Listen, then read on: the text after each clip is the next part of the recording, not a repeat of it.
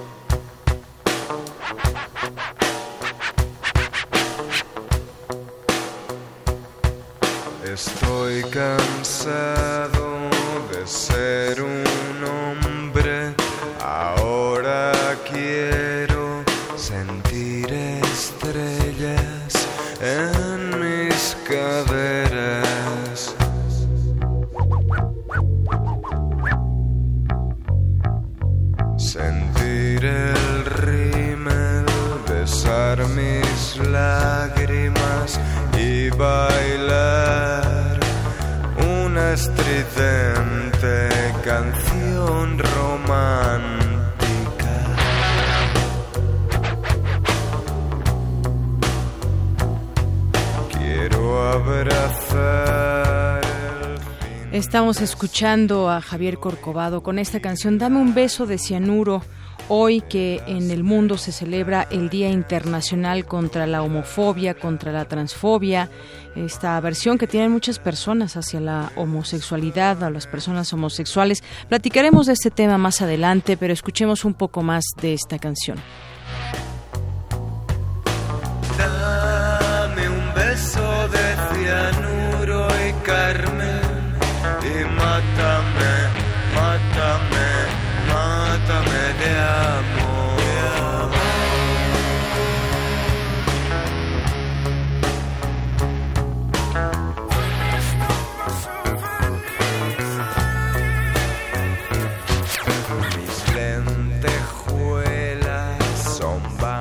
Una con cinco y arrancamos así Prisma RU en este día, miércoles 17 de mayo, día en que seguiremos platicando sobre el tema de los periodistas que son atacados en México, que son asesinados. Hoy ya hubo una reunión por parte de las autoridades, me refiero a los gobernadores de los diferentes estados, al presidente de la República, que se reúnen en la Conferencia Nacional de Gobernadores para hablar justamente de este tema. Y ahí, entre otras cosas, que al rato vamos a tener la información con mi compañero Jorge Díaz, pues se habla de que se continúen con los protocolos, que los discursos no bastan, que hay que actuar, discursos que ya hemos escuchado en otros momentos, pero que a pesar de ello sigue en la impunidad la mayoría de los casos que refieren a asesinatos con periodistas. También estaremos platicando de los temas internacionales, todo el escándalo con eh, Donald Trump y qué sucede. Ya incluso, incluso algunos empiezan a hablar de una posible destitución con todo lo que se conoce hoy, pero ya lo comentaremos un poco más adelante. También estaremos en nuestra mesa de análisis y debate del día de hoy que tiene que ver con la depresión y tiene que ver también con esos grupos vulnerables que muchas veces son los jóvenes que desafortunadamente a través de redes sociales pues llevan los llevan a, hasta pertenecer a grupos que pueden llevarlos a la muerte. Ya también tendremos esta mesa de análisis y debate el día de hoy. Y por supuesto estaremos en los temas de cultura, de deportes nacionales y más aquí en Prisma RU.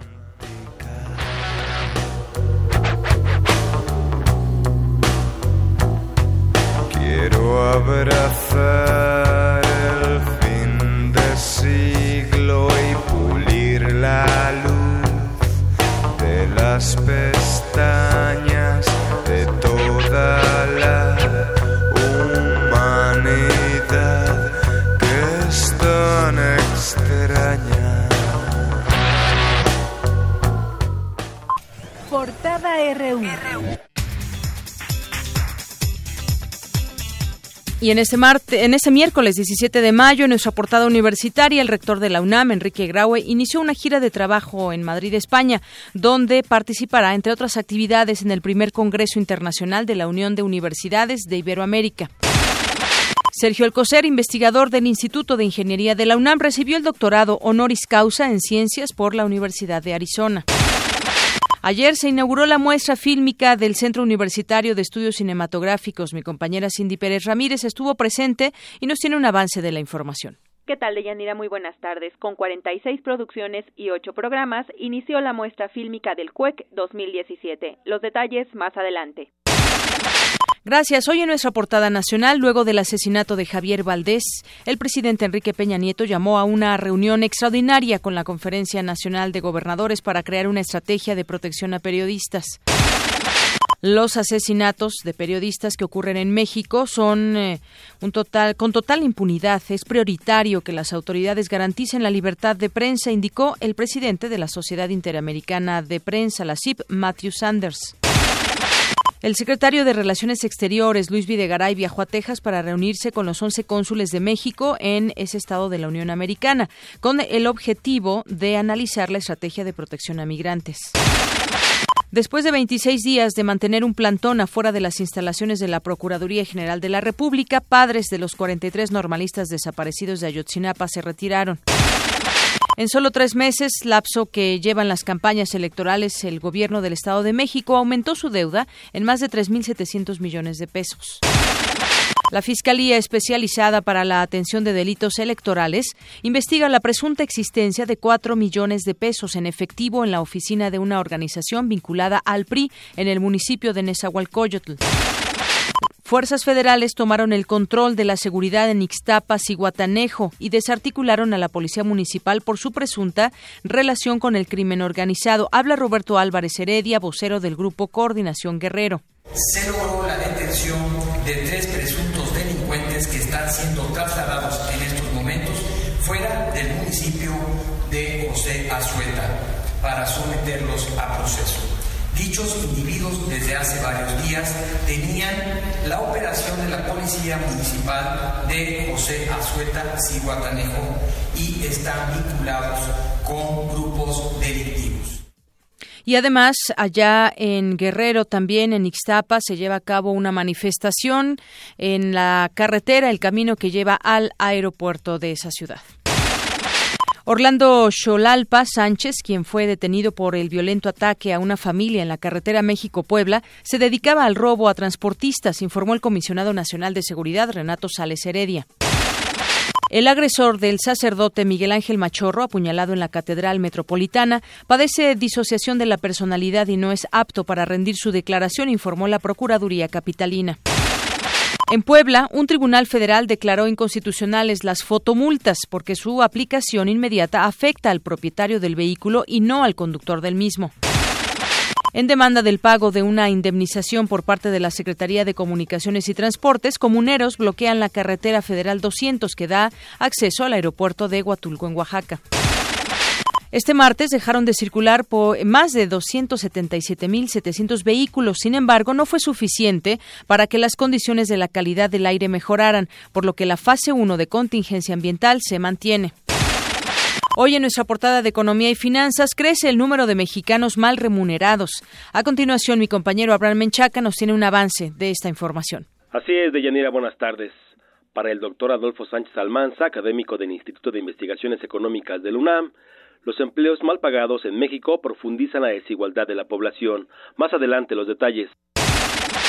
Gracias. Eh, la estadounidense ExxonMobil abrirá este año su primera gasolinera en la zona centro del país con la marca Móvil. En el primer trimestre de 2017, México vendió 11.500 millones de dólares en autopartes a Estados Unidos, lo cual corresponde al 40% del total de las compras de ese país al mundo, según el Departamento de Comercio estadounidense. Hoy en nuestra portada internacional, el presidente ruso Vladimir Putin dijo este miércoles que está dispuesto a entregar la transcripción del diálogo de la semana pasada entre el mandatario Donald Trump y el canciller ruso Sergei Lavrov. La ex soldado estadounidense Chelsea Manning, la primera gran fuente de Wikileaks, salió hoy de prisión gracias al perdón presidencial que le otorgó en enero el entonces mandatario estadounidense Barack Obama. Tres atacantes y dos civiles murieron en el asalto de un grupo de hombres armados del Estado Islámico a la sede de la Radio Televisión Nacional de Afganistán en Jalalabad.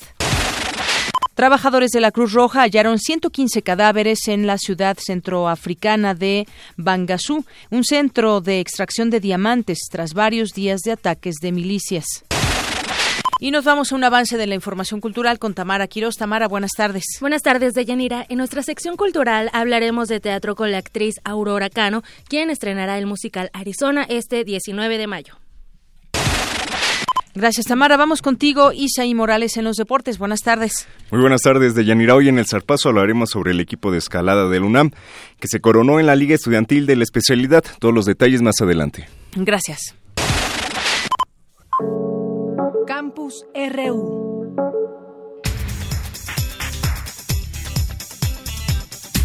Una con trece minutos y como todos los días entramos a nuestro campus RU.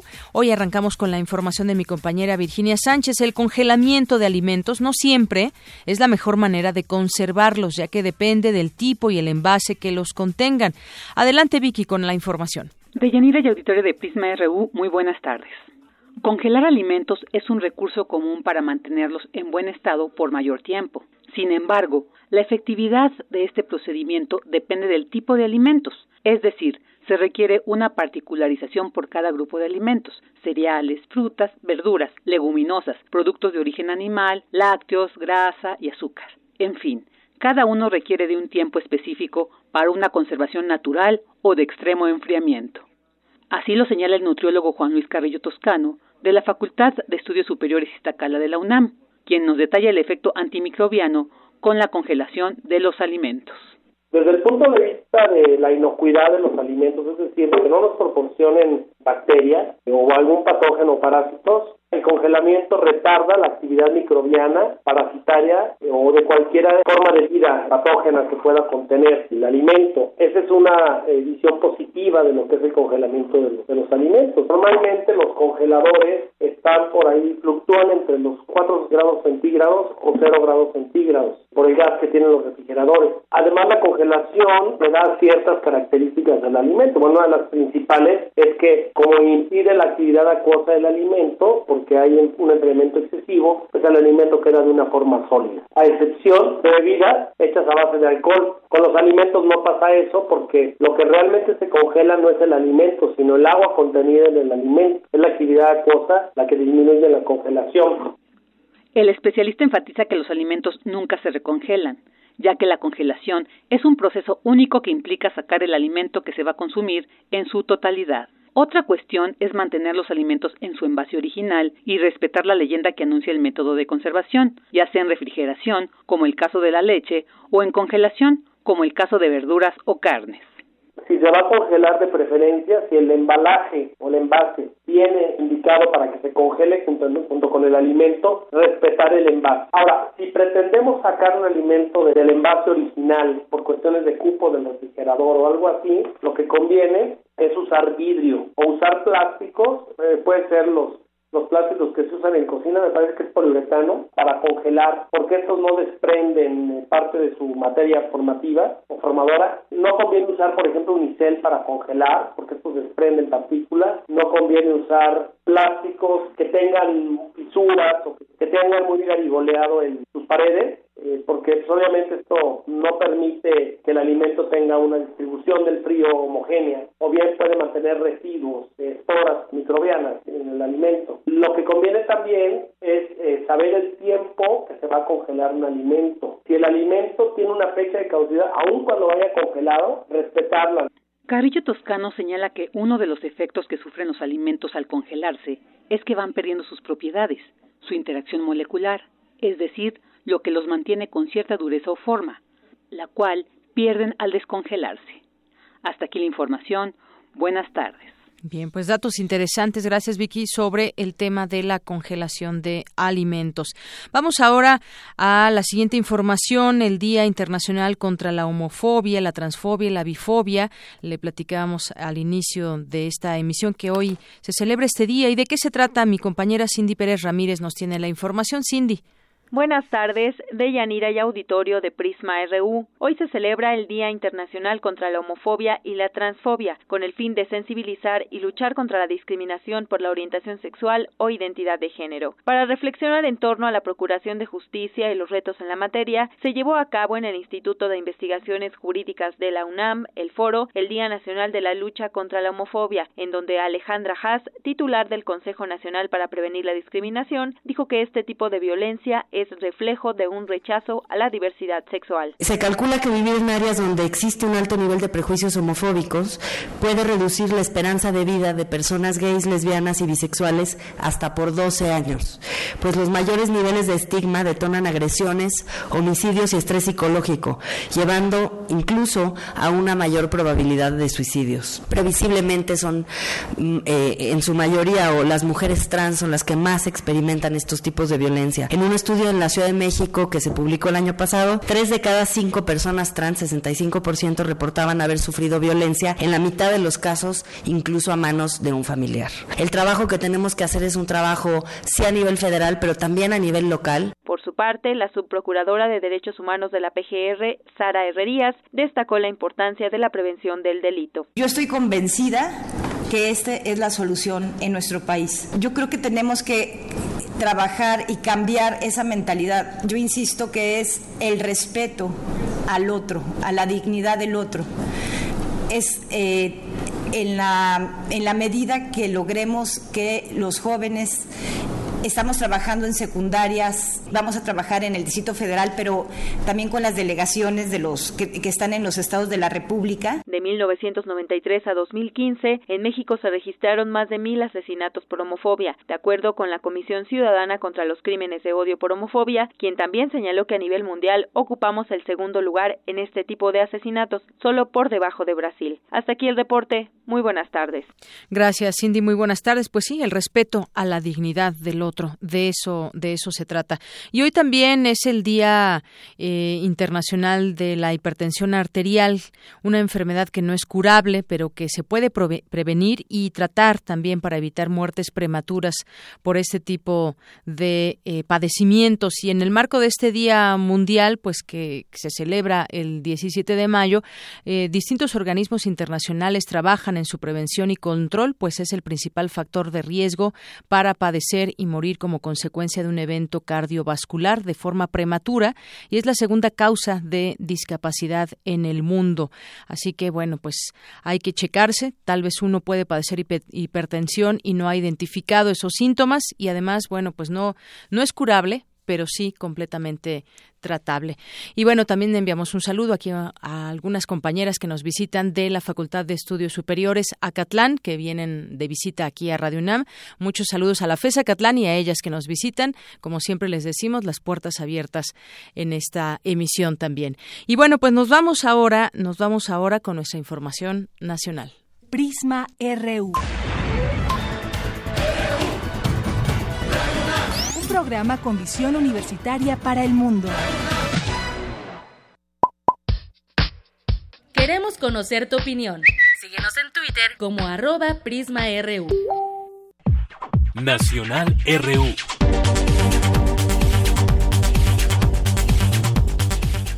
Bien, pues continuamos con las notas nacionales que se refieren al tema de periodistas asesinados, máxime de el último asesinato de Javier Valdés y también eh, pues un ataque que hubo allá en Autlán, Jalisco, eh, contra una mujer, una eh, periodista también que trabajaba en los medios y su, su hijo que fue asesinado y ella pues está herida. Estas agresiones ya empieza a haber reacciones a nivel federal y el titular de la Secretaría de Gobernación dijo que el Gobierno de la República condena, repudia estas agresiones contra periodistas porque atentan contra la libertad de prensa y son inaceptables y envió sus condolencias. Hoy también estuvo en esta Conferencia Nacional de Gobernadores, que le tendremos en un momento más la información, pero seguimos en esos discursos donde pues las autoridades salen a decir algo, pero pues poco se hace para que realmente se actúe en contra de este problema. Hay impunidad casi total en ataques al gremio, es algo que también menciona la Comisión Nacional de Derechos Humanos, que tiene en sus manos 197 averiguaciones previas iniciadas desde el año 2000 para investigar los asesinatos y desapariciones de periodistas, así como los atentados contra medios de comunicación. Solo en 17 de ellas se ha dictado sentencia, lo cual refleja la impunidad casi generalizada que existe en el país para castigar las agresiones contra comunicadores. Hay cifras que revelan en respecto al seguimiento que la Comisión Nacional de Derechos Humanos hace de dichas averiguaciones y el resto está en proceso de integración.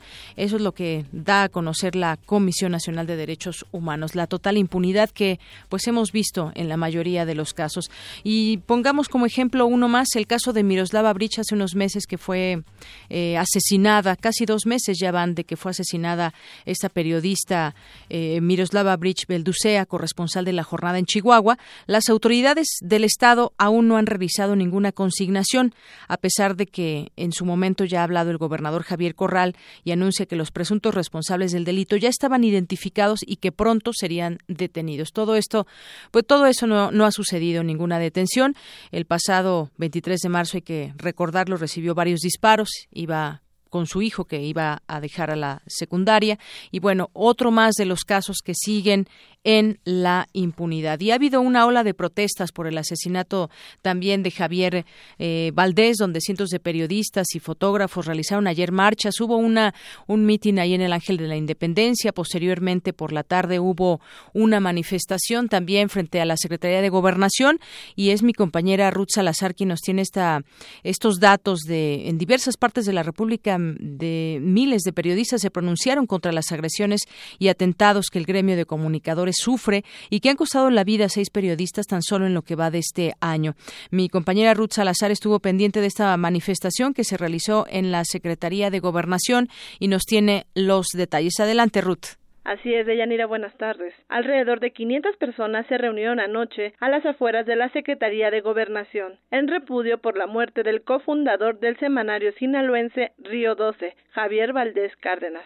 Los asistentes a la protesta comenzaron a llegar a partir de las 19 horas, portando veladoras, carteles y flores blancas, además de condenar el asesinato de Javier Valdés demandaron y ofrecieron un homenaje a los seis periodistas asesinados en el país en lo que va del año y recordaron a los más de 100 comunicadores que han muerto a causa de su labor desde el año 2000. Asimismo, hicieron un llamado a los dueños de las empresas de comunicación para que ofrezcan garantías para el ejercicio de su labor periodística, ya que, denunciaron, es común que la profesión se ejerza sin condiciones de seguridad física y social. No esperemos a que haga nuestro trabajo, tenemos que hacerlo nosotros. Temoris Greco, colaborador de proceso, advirtió que el ataque a los periodistas se está recrudeciendo porque no existe un interés del gobierno por resolver los crímenes. No solamente son los periodistas que trabajan en, lugares más pequeños, para medios más pequeños, los que están realmente expuestos. Están atacando a corresponsales de medios nacionales, están atacando a personas como Javier Valdés con eh, prestigio internacional, reconocidos y queridos internacionalmente. y no hay nada que los pare. Ellos pueden seguir haciendo esto porque el Estado mexicano no tiene interés en impartir justicia. Por su parte, la comunicadora Carmen Aristegui pidió la unión del gremio ante estos ataques. En diferentes partes de la República Mexicana trataron de decir lo que en este país pasaba. Javier Valdés se convierte para nosotros en un caso emblema. Javier Valdés y todos los demás y todas las demás que han perdido la vida en este camino deben significar un motor para nosotros no al silencio, no a la autocensura, no al miedo. Aquí juntos tenemos que darnos valor para seguir informando, para seguir reportando, para seguir investigando, para seguir denunciando, para seguir opinando, para decir, decir y decir. En el acto también estuvieron presentes periodistas como Lidia Cacho, Luis Hernández Navarro, Denise Dresser, Mardonio Carballo, entre otros. Al final del mitin se proyectaron imágenes de los periodistas asesinados y fragmentos del trabajo de Valdés Cárdenas. A continuación escucharemos un fragmento del discurso que pronunció Javier Valdés al recibir el Premio Internacional a la Libertad de Prensa en 2011. He sido periodista estos 21 años y nunca antes lo he sufrido y gozado con tanta intensidad ni con tantos peligros. En Culiacán, Sinaloa, México, es un peligro estar vivo y hacer periodismo es caminar sobre una invisible línea marcada por los malos que están en el narcotráfico y en el gobierno, un piso filoso y lleno de explosivos. Esto se vive en casi todo el país. Uno debe cuidarse de todo y de todos. Y no parece haber opciones ni salvación y muchas veces no hay a quien acudir. Además de la Ciudad de México, se llevaron a cabo manifestaciones de periodistas en Sinaloa, Guerrero, Jalisco, Morelos, Veracruz, Baja California y Michoacán. Hasta aquí el reporte de Yanira. Buenas tardes. Gracias, Ruth. Muy buenas tardes. Pues sí, como decía eh, el periodista, es un peligro estar eh, vivo, es lo que dijo en su momento Javier Valdés. Y bueno, pues ahí están también las consignas que fueron gritando en este, en esta, en este meeting. Eh, nos están matando y ni uno más eh, son también parte de los de los hashtags que han estado en las redes sociales y también lo que dicen pues los quienes están en sus manos las investigaciones, las agresiones contra la prensa van en aumento, la impunidad está en el 99.7 eh, por ciento total de los casos. También habla la organización Artículo 19, dijo que tan solo en 2016 se presentaron 426 agresiones, en 2015 fueron 397, lo que representó un incremento de 7.3%. ¿Con cuánto cerraremos el 2017? Bueno, pues vamos ahora con mi compañero Jorge Díaz, que eh, nos tiene la información sobre el anuncio de presidencia, sobre las medidas de protección a los periodistas por estos cobardes actos cometidos en los últimos días y bueno, pues ahí el gobierno de la República acaba de dar a conocer una serie de medidas para proteger a los comunicadores y su trabajo. Cuéntanos, Jorge, buenas tardes. ¿Cómo estás, Deyanira? Buenas tardes. De manera general fueron tres, aunque cada una de ellas lleva un cierto desglose. Este evento en la residencia oficial de Los Pinos, que se denominó Acciones por la Libertad de Expresión y para la Protección de Periodistas y Defensores para iniciar la serie de intervenciones en el Salón Adolfo López Mateos, Miguel Ángel Osorio Chong, secretario de eh, Gobernación, señaló que se necesitan decisiones locales también, que participen las procuradurías locales con decisiones sí de cada una de las entidades, pero también en una especie de colaboración, o no especie, una colaboración con el gobierno federal. Vamos a escuchar lo que dijo Osorio Chong.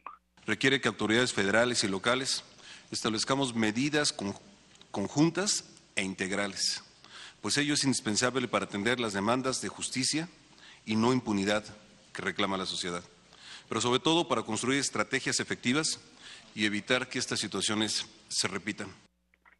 Al tomar la palabra, el Procurador General de la República, Raúl Cervantes, habló de la creación de estas áreas específicas en todas las procuradurías locales y crear también fiscalías estatales para atender las agresiones a los informadores. Vamos a escuchar lo que dijo el Procurador General de la República. Estamos convencidos de que el combate a la impunidad es el camino adecuado para lograr y prevenir nuevos ataques y agresiones a las y los periodistas. A partir de un diagnóstico realizado en las averiguaciones previas y en las carpetas de investigación que lleva la Fiscalía Especial para la Atención de Delitos Cometidos contra la Libertad de Expresión, hemos iniciado un, fortalecimiento, como lo anunciará el señor presidente de la República. Y bueno, como presidente de la, de la CONAGO, esta eh, agrupación que reúne a todos los gobiernos del país, Miguel Ángel Mancera, quien también es jefe de gobierno de la Ciudad de México, condenó el asesinato de los periodistas eh, recientemente el pasado 15 de mayo. Dijo, no se equivoquen aquellos que piensan que con callar a un periodista van a cambiar la libertad o van a acallar la libertad de expresión. Vamos a escuchar a Miguel Ángel Mancera. Como jefe de gobierno y presidente de la Conferencia Nacional de Gobernadores, condeno el asesinato de Javier Valdés y por supuesto de cualquier otro periodista, defensor de derechos humanos o colaborador de periodismo. La voz de ellos, al igual que la de muchas otras personas caídos en el ejercicio de su labor, nos recuerda la urgencia de unirnos en defensa de nuestro sistema de libertades. El Estado de Derecho no existe sin orden público ni paz social. Y tocó el turno al presidente de la República, quien pidió un minuto de silencio por aquellos informadores, periodistas y defensores de los derechos humanos que han muerto en cumplimiento, dijo, de su deber. Vamos a escuchar lo que pidió el presidente y a ver si se alcanzan a escuchar algunas eh, expresiones de gente que estuvo dentro del Adolfo López Mateos, del salón de la residencia oficial, y que, bueno, pues eh, reclamaron justicia. Escuchemos al presidente. Un minuto de silencio por todas las personas, periodistas y defensores de derechos humanos que lamentablemente en el ejercicio de su tarea, de su lucha, han caído en el cumplimiento de ese deber y de esa tarea a la que se han entregado. Posteriormente, el presidente Enrique Peña habló de estas tres grandes medidas, para ser concretos, de Yanira, mayor presupuesto para proteger a informadores y defensores de derechos humanos. Segundo, un esquema de coordinación y protocolo de acción, pero dejemos que sea el propio presidente quien anuncie estas dos primeras acciones. Vamos a escuchar. Primero, se fortalecerán la estructura y el presupuesto asignado al mecanismo de protección para personas defensoras de derechos humanos y periodistas. Segunda medida, se establecerá un esquema nacional de coordinación con las entidades federativas y un protocolo de operación. Su objetivo será coordinar las acciones para hacer frente y reducir las situaciones de riesgo contra periodistas y defensores de derechos humanos. Y la tercera medida de Yanira, y para terminar este reporte, fortalecer esta fiscalía especializada que se eh, constituyó hace apenas solo unos años, fiscalía especializada para los delitos o agresiones a periodistas. Dijo que habrá más personal, mayores eh, número de ministerios públicos, mayor capacitación a policías, acercamiento con la sociedad, agilizar los trámites. Esto es que las indagatorias, las carpetas de investigación no se detengan por ahí en algún juzgado y que no haya resultados concretos sobre estos casos de impunidad en contra de las agresiones a periodistas. Por último, te comento que este año 2017 es, junto con 2015, el segundo lugar en asesinato de periodistas, solamente superado por el año de 2016. Y otra estadística importante, seis de cada diez asesinatos de informadores en lo que va del sexenio, del actual eh, sexenio, han sido por parte de autoridades locales y no tanto de la delincuencia organizada. Un 60% por parte de funcionarios públicos que no les gusta cómo se habla de ellos. El, el, reporte que yo te tengo de Yanira.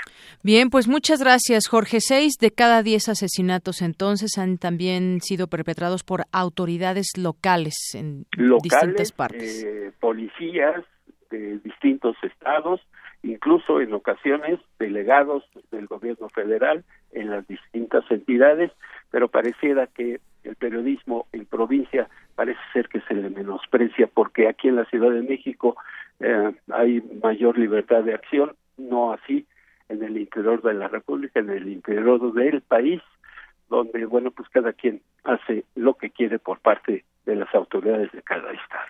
Así es, Jorge, muy eh, muy acertado esto que dices. En los estados eh, están mucho más desprotegidos, también aquí en la ciudad, pero pero la situación que viven muchos periodistas en los estados es es, es muy grave y, y, todos los que mencionaste ahorita que hablaron, que tuvieron la oportunidad de hablar ahí en la Conferencia Nacional de Gobernadores en Los Pinos, pues eh, pronunciaron la palabra impunidad, reconocen la impunidad que hay sobre estos casos, pero no es de ahora no es de hace un año, no es de hace dos años, se ha recrudecido esta violencia y bueno, esa fiscalía que ahora se le pretende eh, capacitar más, dar más dinero, pues no ha, no ha servido, como hemos visto, y hay casos que siguen empantanados. Ampliará, dice el presidente, la estructura, presupuesto, el Sistema Nacional de Seguridad con entidades federativas que trabajarán.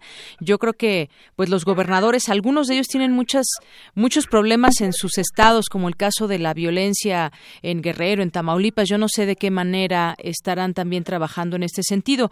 Ya es una línea que les están dando desde presidencia, trabajar en este sentido y reducir la situación de, de riesgo contra los comunicadores. La pregunta más grande sería aquí, ¿harán su tarea los gobernadores? Esa es la pregunta que queda.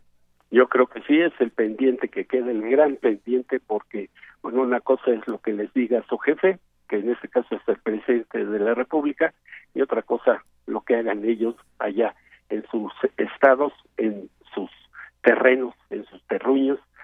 Esa es la gran diferencia. Así es. Muchas gracias, Jorge. Buenas tardes. Gracias a ti. Hasta luego. Prisma RU. Queremos escuchar tu voz. Nuestro teléfono en cabina es 55 36 43 39.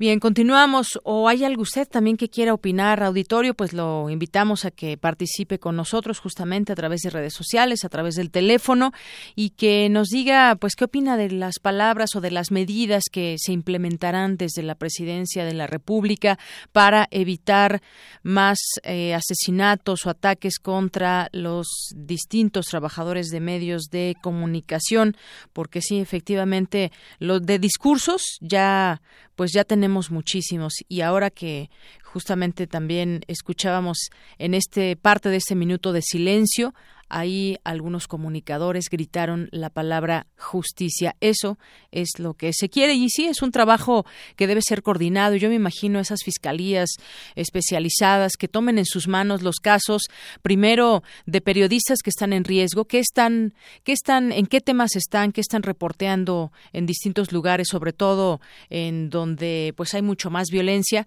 eh, pues que tomen en sus manos esos expedientes, porque deben de tener expedientes de cómo están también los medios de comunicación, que vean qué temas están siguiendo, si alguien está investigando sobre la familia michoacana, sobre los Zetas y demás, y, emitir también pues eh, medidas cautelares para todos aquellos, sobre todo los que ya han sido amenazados, porque aquí estamos hablando de algunos que ya han recibido previas amenazas y que pues no, no sucede nada. ¿En qué es que está trabajando la fiscalía?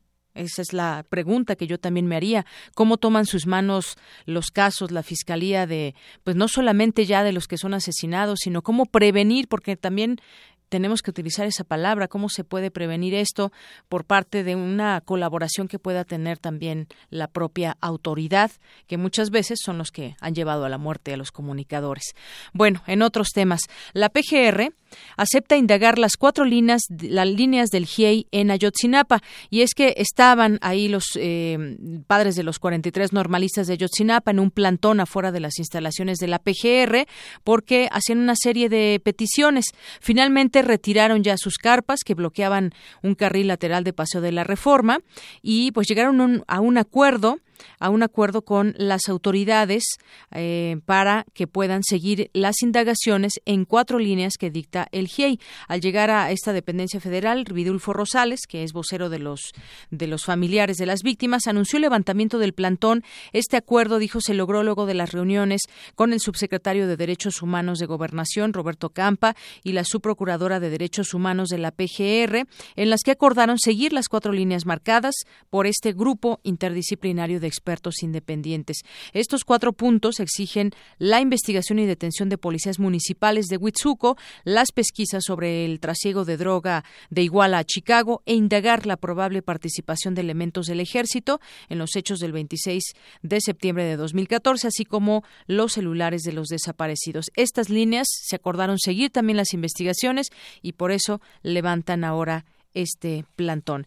En otros temas, detuvieron a tres personas por ataque a una familia en la México Puebla, una eh, pues un caso, eh, una tragedia eh, perpetrada por criminales y ahora autoridades de la Fiscalía General del Estado de Puebla confirmaron el arresto de mm, dos, tres personas quienes integran la banda criminal de los macacos, la cual opera justamente en la zona de San Martín Texmelucan. Los detenidos son presuntos responsables de los del asesinato de un bebé y el abuso sexual de dos mujeres durante un robo con violencia en la autopista México-Puebla hace ya unas semanas. De acuerdo con las primeras versiones, estas personas fueron identificadas por la Policía Federal como supuestos responsables del ataque que sufrió esta familia y bueno, pues se seguirá este proceso.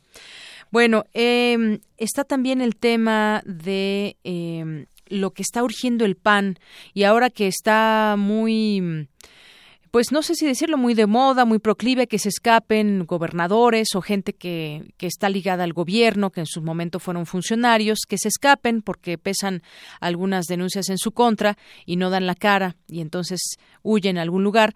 Antes de que suceda esto, diputados del PAN presentarán en la Comisión Permanente un punto de acuerdo para exigir al gobierno federal que impida la fuga de Humberto Moreira y se realicen las gestiones necesarias para decomisar cuentas bancarias tras revelarse que su esposa y demás familiares tienen en bancos de Mónaco e Islas Caimán depósitos por 62.1 millones de dólares. Eso es lo que está urgiendo en este momento el PAN. Piden cárcel para Moreira, eh, exgobernador de Coahuila. Para los legisladores de Acción Nacional, Moreira ya no podría ser candidato a diputado local por el Partido Joven, ya que está, ya ven que está muy interesado en seguir en la política y seguir legislando a favor de los coahuilenses.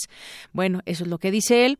Bueno, pues ahora también ya está en otro partido, que es el Partido Joven, y ante la evidencia de operaciones de lavado de dinero, de acuerdo con las investigaciones que realizan en Estados Unidos, se pide que pues que no se le deje escapar.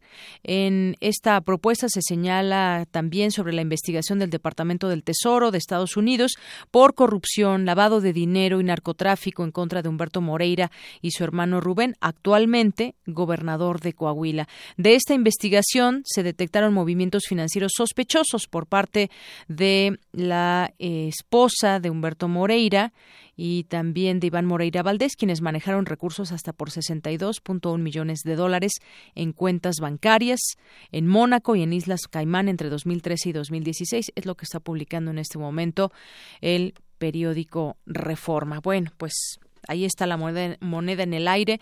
Se le imputarán todos estos delitos. Habrá una investigación para que pues responda por ello y esté en la cárcel o simplemente se irá porque él quizás lo que quiere es el, el manto protector de los legisladores, lo que pueda acceder a un legislador y entonces pues ahí está interesado en seguir en la política.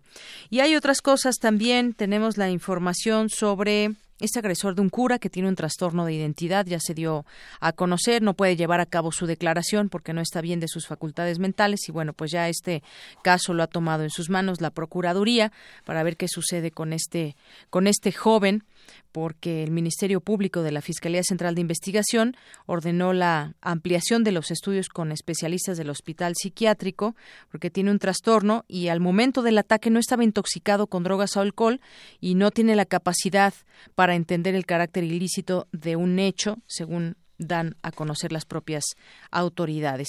Hay otro caso también que es el, el de los sobornos ahí en Pemex de interrogó ya la PGR a Odebrecht por sobornos en Pemex.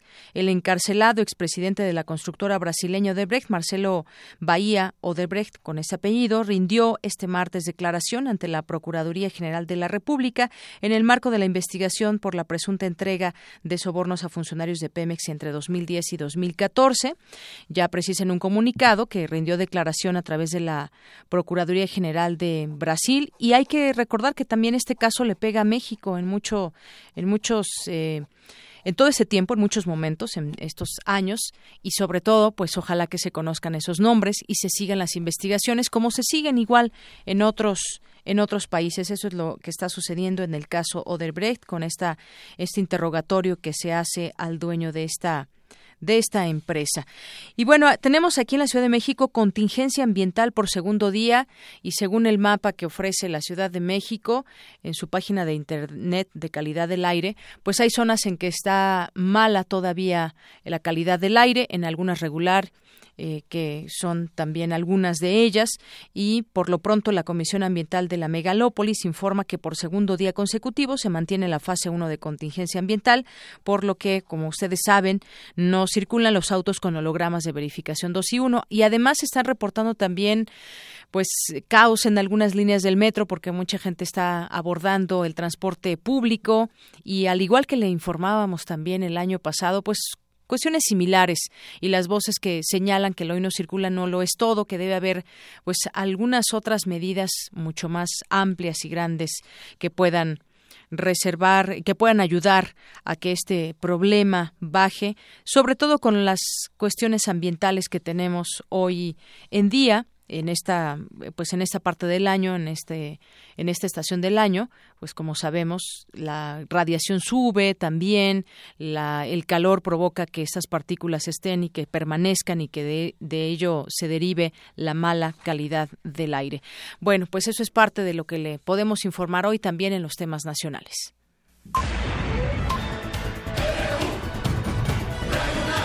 Prisma RU Para nosotros, tu opinión es muy importante. Síguenos en Facebook como Prisma RU. Queremos escuchar tu voz.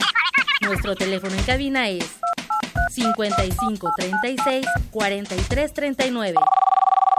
Y bueno, regresamos a la UNAM. Inicia la muestra fílmica del CUEC 2017, toda una tradición entre las escuelas de arte audiovisual. Cuéntanos, Cindy Pérez, buenas tardes. Buenas tardes, de Yanira y Auditorio de Prisma RU. Desde hace 20 años, la muestra fílmica del Centro Universitario de Estudios Cinematográficos de la UNAM exhibe el trabajo de alumnos de licenciatura y maestría, quienes mediante cortometrajes, mediometrajes y largometrajes plasman sus interpretaciones de la sociedad mexicana. Durante la presentación de esta curaduría, la directora del CUEC, María del Carmen de Lara, resaltó la importancia de las imágenes. Esta muestra, como siempre, pues una de las intenciones más importantes de la academia del CUEC es que los alumnos puedan encontrarse con el público.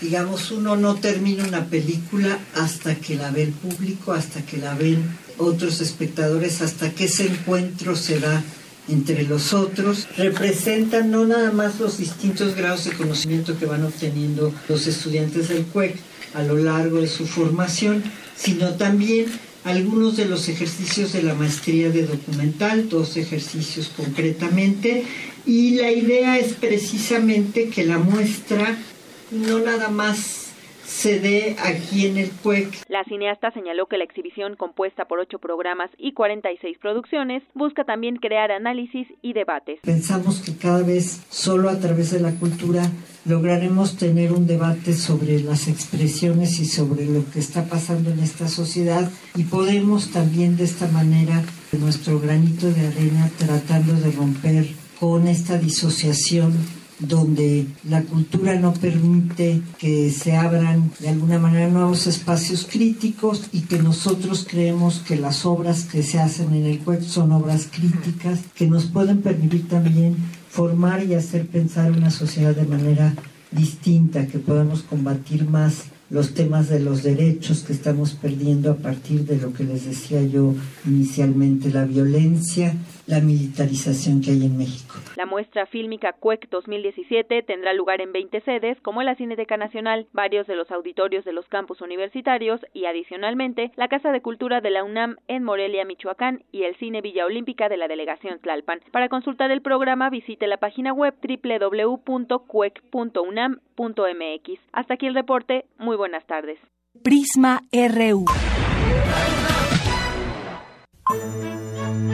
Arte y cultura.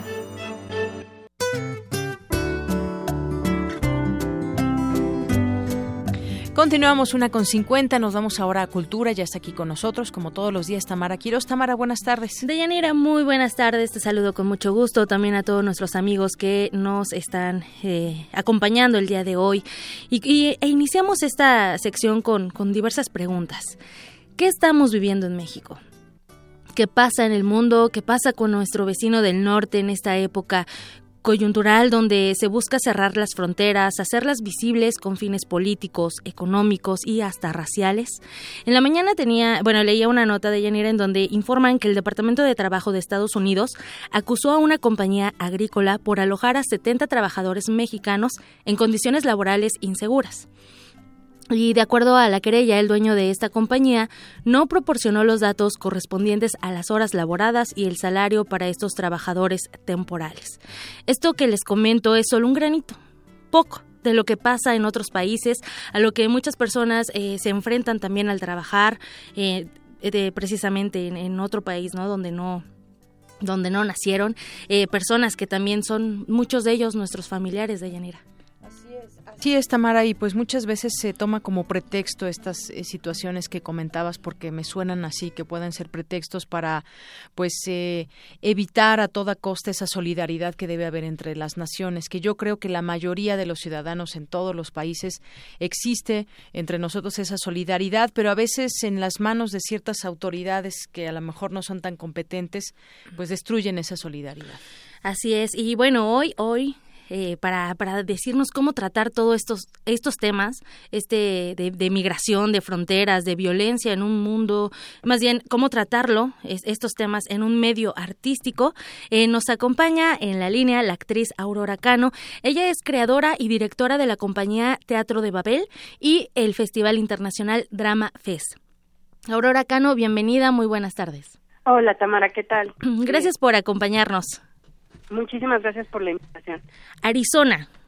Arizona, un país vecino también. Pero Arizona, el musical, ¿qué nos propone esta obra, Aurora? Mira, Arizona es una coproducción que hicimos hace varios años entre México y España, que se hizo una temporada de 30 funciones en el Centro Dramático Nacional eh, allá en Madrid y aquí 30 funciones en el Limba, en el Helénico y el Limba. Es una obra que en ese momento reflexionaba sobre justamente la ideología de la extrema derecha gringa, ¿no? En relación a la frontera con México. Es una obra de Juan Carlos Rubio que dirige Ignacio García, ellos son españoles, los actores Alejandro Calve y yo somos mexicanos, así como todo el equipo de diseñadores. Y este y bueno, de alguna manera nos interesó hacer en ese momento ese proyecto, pero no veíamos venir bajo ninguna circunstancia que esa extrema derecha que nosotros parodiamos iba a terminar llegando al poder de la manera como llegó. Entonces, ha sido una aventura esta puesta en escena porque nos ha llevado por todo el mundo. Hemos ido a dar funciones a muchísimos países. Hemos, estuvimos en Londres una semana antes del Brexit, nos invitaron a Finlandia, porque es una obra que justamente trata este tema de las fronteras, eh, pero lo hace con un humor muy negro, muy crítico, y desde el punto de vista del que se siente invadido, ¿no? Desde el punto de vista del que está, digamos, del otro lado y que este y que se siente vulnerado por esta por esta situación. Es una obra eh, muy divertida y muy triste es devastadora es una tragicomedia este porque pues el tema es muy doloroso y este y bueno pues era una parodia que se nos está convirtiendo ya en realismo. Entonces eh, a través nos ha tocado a nosotros vivir justamente a través del arte como decías hace rato es rarísimo porque supone que esa es la función que tendríamos que tener los artistas hablar de estos temas pues de que están de temas de importancia social de, de contenidos de lo que está pasando pero ahora sí que se nos hizo demasiado realidad no con el tema de Arizona. Entonces pues somos una pareja de gringos, George y Margaret, que, están, que estamos en la frontera. Esto parte de una cosa real que sucedió en Estados Unidos, en Arizona. Así es. Que es el, el ¿Perdón? Sí, sí, sí. Que es el proyecto Minuteman, en el que se pidió a los ciudadanos normales, a, la sociedad civil, que saliera a la frontera armado. A tomar armas, así es. A tomar las armas, a defender, que los civiles defendieran las fronteras. A partir de esta anécdota que sale la trama de Arizona.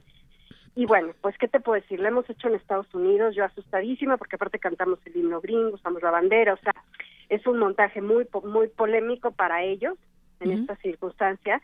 Y este, y sobre todo lo que hace, pues, es reflexionar sobre el otro ¿no? Porque las fronteras no son nada más las fronteras geográficas, sino también a partir de ese de ese drama que se está viviendo en una frontera también hay una hay una reflexión sobre sobre la frontera del otro, ¿no? Entonces, este acabamos de ir al Teatro Colón de Bogotá a presentar tres funciones, fueron las primeras funciones que ya hicimos, digamos, post Trump, ¿no? Ya una vez que que esta terrible derecha extrema llegó al poder. De, hecho, eh, se presentaron presentaron esta obra, ¿no? Antes de que Trump tomara el mando. Sí, te decía que esta obra es una obra que se estrenó hace unos años, que tuvo funciones en España, funciones en México, luego una extensa gira por diferentes países, también por la República Mexicana, ha girado mucho. Acabamos de estar ahora en febrero en el Teatro Colón de Bogotá, que recién apenas ahora es la primera vez que la presentamos después de que ya subió al poder la extrema derecha. Este, yo la verdad es que todo el mundo nos está diciendo, pero esta obra hay que montarla, hay que volverla a presentar en México por la relevancia de la pues de la coyuntura política, ¿no? Y es por eso que nosotros ahorita estamos eh, vamos a presentar estas funciones especiales en el Teatro Shola. Bien cerquita de aquí. bien, súper cerquita que tuvieron, pues parece que el interés y la amabilidad y nos invitaron a hacer estas funciones. este que son poquísimas porque como te decía ya la obra ya previamente hace unos años tuvo sus temporadas en el Rute y en el Helénico. Entonces estas son solamente 10 este, funciones. ajá son dos fines de semana. Nada más de viernes a domingo que vamos a estar este fin de semana y el que viene presentando Arizona un poquito para ver también cómo ha cambiado la reacción del público de, de cuando la estrenamos ahorita, ¿no? Que ha pasado, ahora sí que históricamente todos estos hechos tan tan terribles en el mundo del empoderamiento de la del fascismo, ¿no? De la de extrema de la manera de, de esa manera de pensar de, de, la extrema derecha. Entonces, bueno, pues obviamente este, nosotros ahorita estamos en esta aventura de presentar estas estas nuevas funciones en este periodo post Y este en México para ver cómo cómo, cómo reacciona ahora el público. Sobre todo eso, eh, Aurora, el mundo mágico del teatro que muchas veces eh, nos ofrece ese momento de catarsis, ¿no? Y bien lo mencionas, las fronteras mentales, las fronteras sentimentales también y las fronteras tangibles como ese muro, ese muro que está al norte de nuestro país. Exactamente, y fíjate que ahora que dices de las fronteras emocionales, también yo creo que el autor de la obra tuvo las digo, yo creo que la visión de, además de hacerlo sobre específicamente la frontera, también hablar de estas fronteras de la pareja, ¿no? Es, en la obra, pues obviamente se habla de todo, de la cosa básicamente política, pero también hay una cosa como muy perturbadora en la relación de ellos dos, ¿no? También hay también hay una violencia en la en la en la manera como uno se relaciona con el otro cuando crees que el otro es más débil que tú, ¿no? O, inferior a ti, porque finalmente todo este discurso va de que hay seres humanos que son superiores a otros, ¿no? este, por razones de la que tú quieras, ¿no? Por en este caso porque se considera que si un lado, que si el sur o el norte, que si es uno son mejores que, o sea, hay todo este debate sobre si realmente tú puedes, o sea, en la obra sí, digamos que lo que se expone es cómo piensa la gente que realmente cree que hay gente que es superior a otra o mejor que otra o eh, más o elegida en diversos aspectos así es así es. Y bueno entonces estrenan este 19 de, de mayo en el Teatro Julio Prieto Teatro Shola también así lo, lo ubican muchas personas. A qué hora es el estreno a las ocho y media 8.30 de la noche. Y bueno, y vamos a, yo los invito a entrar a la página de Teatro de Babel, nuestra compañía, que es, bueno, www.teatrodebabel.com. Ahí pueden ver todo lo que nosotros hacemos, incluyendo también hay una liga para el Festival Drama Fest, que es parte de los proyectos que hacemos, aunque digamos que es el proyecto más grandote y más conocido, no es el único, como como podemos ver con Arizona y con muchas otras cosas que hacemos. Y que también se, se bueno, participan con la UNAM y con Cultura UNAM. Eh, Muchísimo. Así es, sí, con el Drama Muchísimo con el Drama Fest. Nosotros tenemos siempre las coproducciones con la UNAM. Allí en la página, si se meten en la parte de Drama Fest, pueden ver todas las cosas que se han hecho, todo lo que se ha hecho en colaboración con la universidad, que, que, efectivamente ha sido mucho, y no nada más con Drama Fest, también acabamos de presentar funciones de Cervantes versus Shakespeare, una cosa que yo Espectacular. Que, que lo hicimos en el Cervantino y lo hicimos también en el MOAC. Y pues constantemente estamos en relación con, con la universidad y con el público universitario, entonces este pues encantados de que visiten nuestra página y viene también toda la información de las funciones de Arizona y este y pues que aprovechen porque son dos, son dos fines de semana. No, y, y lo vamos a aprovechar muy bien Aurora porque vamos a regalar cinco pases dobles para este estreno 19 de mayo, para el estreno de Arizona el musical. Perfecto. para, para ir a visitarte. Entonces, para nuestro público vamos a regalar estos pases dobles. Muchísimas gracias, Aurora Cano, por la invitación que nos haces y por la reflexión de esta tarde. Muchísimas gracias a ustedes por el espacio y también ustedes en lo personal invitadísimas cuando quieran venir las dos. Ahí vamos a estar. Muchísimas gracias, Aurora. Bueno, hasta luego. Hasta luego. Chao.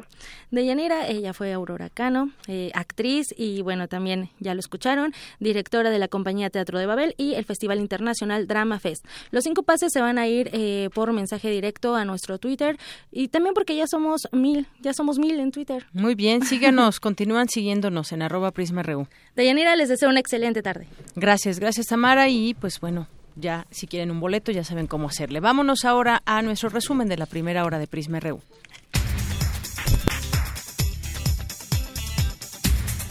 Adelante, Ruth Salazar, buenas tardes. Gracias, buenas tardes, Deyanira. Este es el resumen.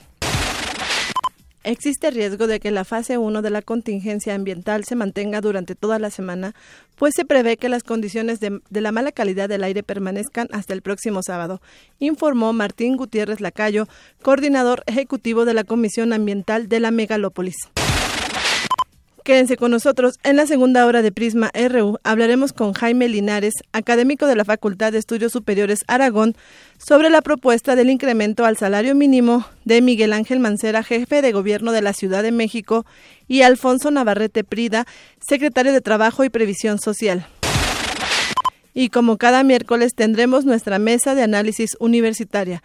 El tema de hoy es el suicidio cometido por adolescentes. Deyanira, hasta aquí el resumen.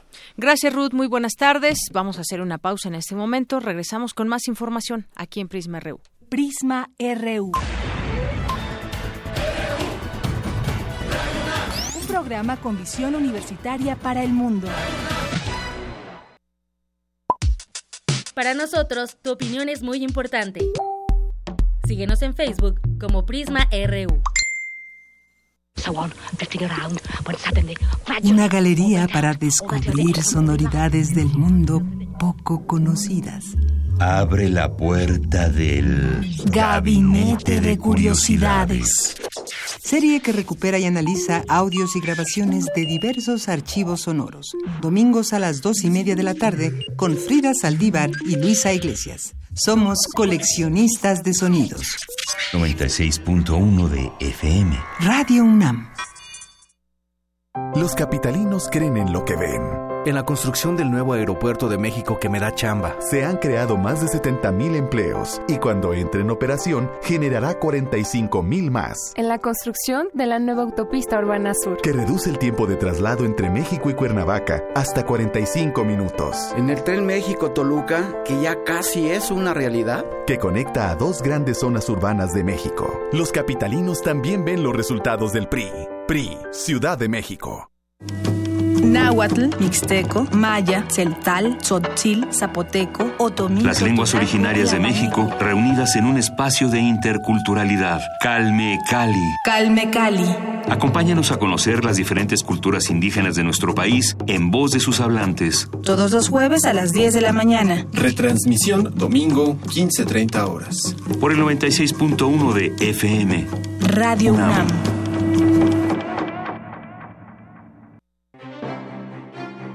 El Museo Nacional de Arte exhibe la muestra Melancolía, integrada por 130 piezas de 80 artistas mexicanos, novohispanos, modernos y contemporáneos, que aluden al complejo sentimiento de la melancolía con obras de Diego Rivera, Germán Gedovius, David Alfaro Siqueiros, Manuel Rodríguez Lozano, Arturo Rivera, Julio Ruelas, Rufino Tamayo y Cristóbal de Villalpando, entre otros. El Museo Nacional de Arte se ubica en la calle de Tacuba número 8, Centro Histórico de la Ciudad de México.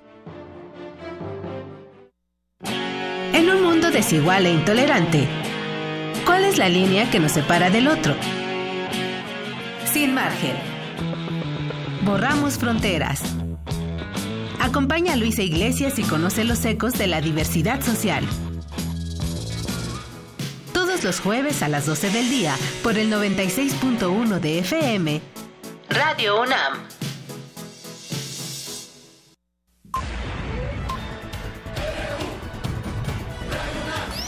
Prisma RU. Con Deyanira Morán. Queremos conocer tu opinión. Síguenos en Twitter como arroba PrismaRU. Continuamos, son las 2 de la tarde con cinco minutos y queremos mandar muchos saludos como todos los días a quienes nos escriben por redes sociales como Alex Cardiel, eh, también nos escribe por aquí César Armando López, Ana Hunda, eh, también Armando Aguirre, eh, que nos dice también ver para creer, para ver, creer. Ojalá que los gobernadores respondan a la altura del reto y al llamamiento que les hicieron desde Los Pinos. Y bueno, también Mario de Jesús nos escribe por aquí. Ya ven que está de moda el anime en la política. Aquí una muestra y nos manda aquí un tuit. Muchas gracias. Gracias a todas las personas que nos escriben. Marieta también que nos escribe. José Luis Sánchez también nos escribe por aquí. Muchas gracias, Magdalena González, como todos los días, que también está muy pendiente. Y bueno, ya se van los boletos para el Teatro Shola. Aquí ya eh, Tamara trae la lista y son Alex Cardiel, Ana Hunda y César Armando López. Así que sobran dos todavía que nos pueden mandar un, un tuit en arroba prisma RU. Pero Alex Cardiel, Ana Hunda y César Armando López ya tienen sus boletos dobles. Son las dos con seis minutos.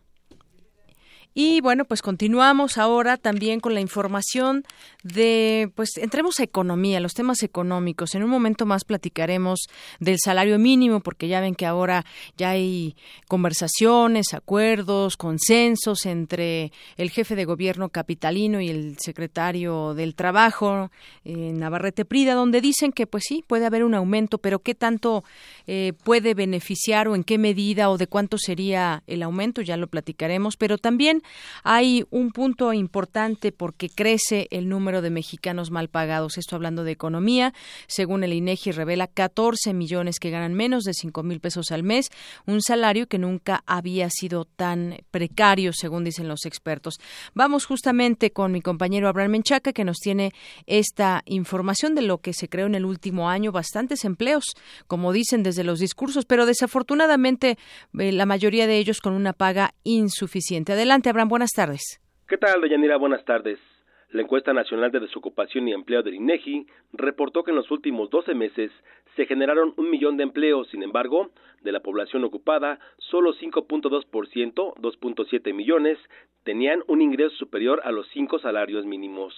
Del total del empleo generado en un año, el 71% tuvo un ingreso máximo de tres salarios mínimos.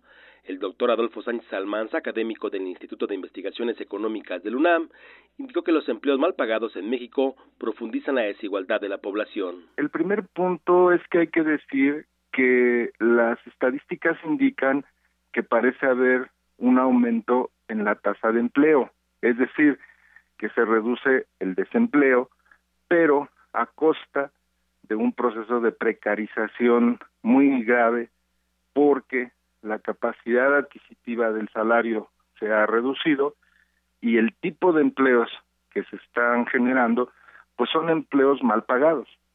Es eso es una tendencia ya de largo plazo en México y tiene que ver con esta idea de que la capacidad competitiva del país está en salarios bajos. Entonces eso lo que está haciendo pues es profundizar la desigualdad y una precarización que se traduce después del empleo en el empobrecimiento de una gran cantidad de la población. Esa es la gran tendencia que estamos observando, independientemente de los ciclos uh, mensuales o trimestrales en el empleo. De Yanira, 14.2 millones de trabajadores se encuentran en el empleo informal. Eso está asociado justamente a la falta de generación de empleo formal eh, la tendencia es que con subcontratación, con el refugio que están buscando las familias, los trabajadores, pues hay mucho empleo informal. Podríamos decir que también empleo informal, eh, eh, incluso en la alta tecnología, pero eh, ese tipo de empleo es muy poco. La informalidad predominante es esa informalidad que vemos en las calles, el comercio informal, el comercio callejero, esas actividades en donde no hay un contrato y mucho es el, el autoempleo y sigue siendo un empleo volátil y precario, ¿no? Es el problema es que uh, se está perdiendo la seguridad social en el empleo, en el trabajo. Durante el primer trimestre de este año, la tasa de desocupación en México representó 3.5% de la población económicamente activa, lo que representó su nivel más bajo desde el segundo trimestre de 2006, cuando se colocó en 3.4%. De llenar la información que tengo. Buenas tardes. Gracias, Abraham. Muy buenas tardes. Son las dos con diez y le doy la bienvenida al doctor Jaime Linares Arzales, académico de la Facultad de Estudios Superiores Aragón. ¿Qué tal, doctor? Bienvenido. Buenas tardes. Muy buenas tardes. Yo quisiera platicar con usted, doctor, sobre ese tema del el salario mínimo, porque mucho se habla sobre el salario mínimo, lo que debería ser en la realidad, lo que debería ser y lo que realmente es en, en la realidad. Y bueno, pues en los últimos días el jefe de gobierno capitalino, Miguel Ángel Mancera, el secretario del Trabajo, Alfonso Navarrete, pues estuvieron reunidos y hablaron sobre el incremento al salario mínimo, un tema que ha sido impulsado desde la administración capitalina o se ha insistido desde aquí y se utilizaban pues algunos aumentos en otras eh, en otros momentos y se habla de que el salario mínimo si se aumenta se beneficia a la clase trabajadora, pero hasta qué punto, qué tanto es cierto esto y qué posibilidades habría de no solamente subir este salario mínimo, sino que la idea es que realmente pues se recupere un poco la capacidad eh, económica de las familias mexicanas. En efecto, como usted lo señala, la propuesta que está haciendo el jefe de gobierno de la Ciudad de México, Miguel Ángel Lacera, de incrementar en un 15.5% el, el salario mínimo en, la Ciudad de México, obedece básicamente a criterios que maneja Coneval en cuanto a que son los incrementos que ha tenido en los últimos meses de lo que va del año, el costo de la canasta alimentaria, según este organismo. Entonces, eh, la propuesta es que suba de 80 pesos 10 centavos que está actualmente a 92 pesos con 41 centavos. Eh, de acuerdo con eh, este comunicado, según hay un acuerdo ya de varias partes, está la parte sindical, está la parte empresarial, está la parte del gobierno federal, como usted ya lo comentó, algunos este, pláticas con el secretario de Trabajo y Previsión Social, Alfonso Navarrete Prida, en el sentido de que sí conviene incrementar el eh, costo, o más bien el, el costo de la mano de obra, que es el salario, en general, de 80 pesos a 92 pesos. obviamente, si usted me pregunta, ¿es suficiente, es insuficiente? Pues obviamente ante la situación que está prevaleciendo, sobre todo si lo comparamos contra el nivel de inflación que ha tenido desde el año pasado y en los últimos meses, el precio de los bienes y servicios que, que este, regularmente son los que adquiere la clase trabajadora, pues vemos una situación completamente, digamos, eh, eh, una desventaja, digamos, por así, ¿no? Eh, por un lado, por ejemplo, la inflación se dice que en lo que va del año ya tiene una inflación anualizada de 5.62%. Esta cifra vale la pena comentarla porque, según los expertos, se prevé que rebase el 6% fácilmente, según los analistas. Esto tiene relevancia si lo comparamos contra la inflación que alcanzó, se alcanzó en el año 2016, que fue de 3.4. Obviamente estaríamos hablando casi de un más, de casi un 100% de incremento en la inflación y un 2.1 que hubo en 2015, pues prácticamente estaríamos hablando de que eh, la inflación en este año y lo que se prevé al cierre de este año vaya a tener un incremento, un repunte muy considerable, ¿no? Así es, doctor. sí, dígame. Sí, si comparamos nosotros esta propuesta de incremento salarial, eh, cualquier incremento siempre es bueno, pero si nosotros lo comparamos contra el precio de la inflación que se ha dado en los últimos meses y comparado contra el costo de la canasta eh, real de, de alimentos, pues resulta insuficiente, por supuesto. Así es. Qué, qué, bueno, por una parte, como usted dice, que sí, se aumente, pero esto es insuficiente, hay que señalarlo. Incluso hay algunas voces que dicen que el salario mínimo pues terminaría también generando desempleo, eh, condenaría de manera eh, discriminatoria e injusta a los trabajadores menos calificados porque se tendría que prescindir de su trabajo. Y bueno, pues quienes nunca pierden son los empresarios muchas veces porque ellos se adecúan a la realidad y pues a final de cuentas los perjudicados son los trabajadores. Y sobre todo, ¿sabe qué? Las empresas micro, las pequeñas, sí. las que viven al día, las están preocupadas más por estar, eh, pues, eh, obteniendo recursos para pagar la raya de sus trabajadores. Es más difícil para ellos poder eh, aguantar un incremento salarial que las medianas o grandes empresas, que ellos sencillamente tienen margen de maniobra suficiente para poder aguantar incrementos salariales. Muy bien. Entonces yo creo que también ahí hay una diferencia fuerte entre el tamaño de empresa eh, que están en condiciones de poder eh, hacer frente a este incremento salarial. Muy bien, pues ya estaremos viendo definitivamente cuál será este aumento, si, si se da y cuándo. Pero por lo pronto, pues doctor Jaime Linares, muchas gracias por estar con nosotros aquí en Prisma RU de Radio UNAM. No, al contrario, este es un placer. Hasta luego, buenas tardes. Hasta luego. Es el doctor Jaime Linares Sarza, académico de la Facultad de Estudios Superiores, Aragón. Prisma RU. Global RU. Bien, pues entramos ahora al terreno internacional en eh, esta materia. Pues arrancamos con esta información del portal Euronews porque Vladimir Putin ofrece la transcripción del encuentro con Trump para probar lo que dice la, la esquizofrenia de Washington. Todo un tema que el cual platicaremos en un momento más, pero pongámonos en contexto con esta información de Euronews. Bueno, en un momentito más le tendremos, ya, ya le tendremos esta nota. Vladimir Putin sale en defensa de Donald Trump. Frente a los escándalos que van acorralando al presidente estadounidense por sus vínculos con el Kremlin, su homólogo ruso ha hablado de una esquizofrenia política en el país que, al menos hasta hace poco, era su principal antagonista. Si la administración estadounidense quiere, estamos listos para darle la transcripción de estas conversaciones al Senado y al Congreso. Estoy sorprendido de que desestabilicen el país usando eslóganes antirrusos. O no entienden que están haciendo daño a su país, así que están locos, o lo entienden todo y son peligrosos y gente sucia.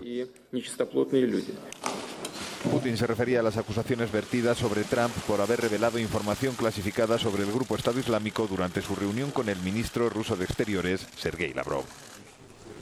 Bien, pues ahí está un poco el, contexto de lo que tiene que ver la respuesta que da Trump en todo esto. Pero ¿qué es lo que sucede? Bueno, pues el presidente de Estados Unidos, Donald Trump, habría pedido al entonces director del FBI, James Comey, a quien despidió de forma abrupta hace una semana, que abandonara su investigación sobre los lazos del asesor de seguridad nacional Michael Flynn con Rusia.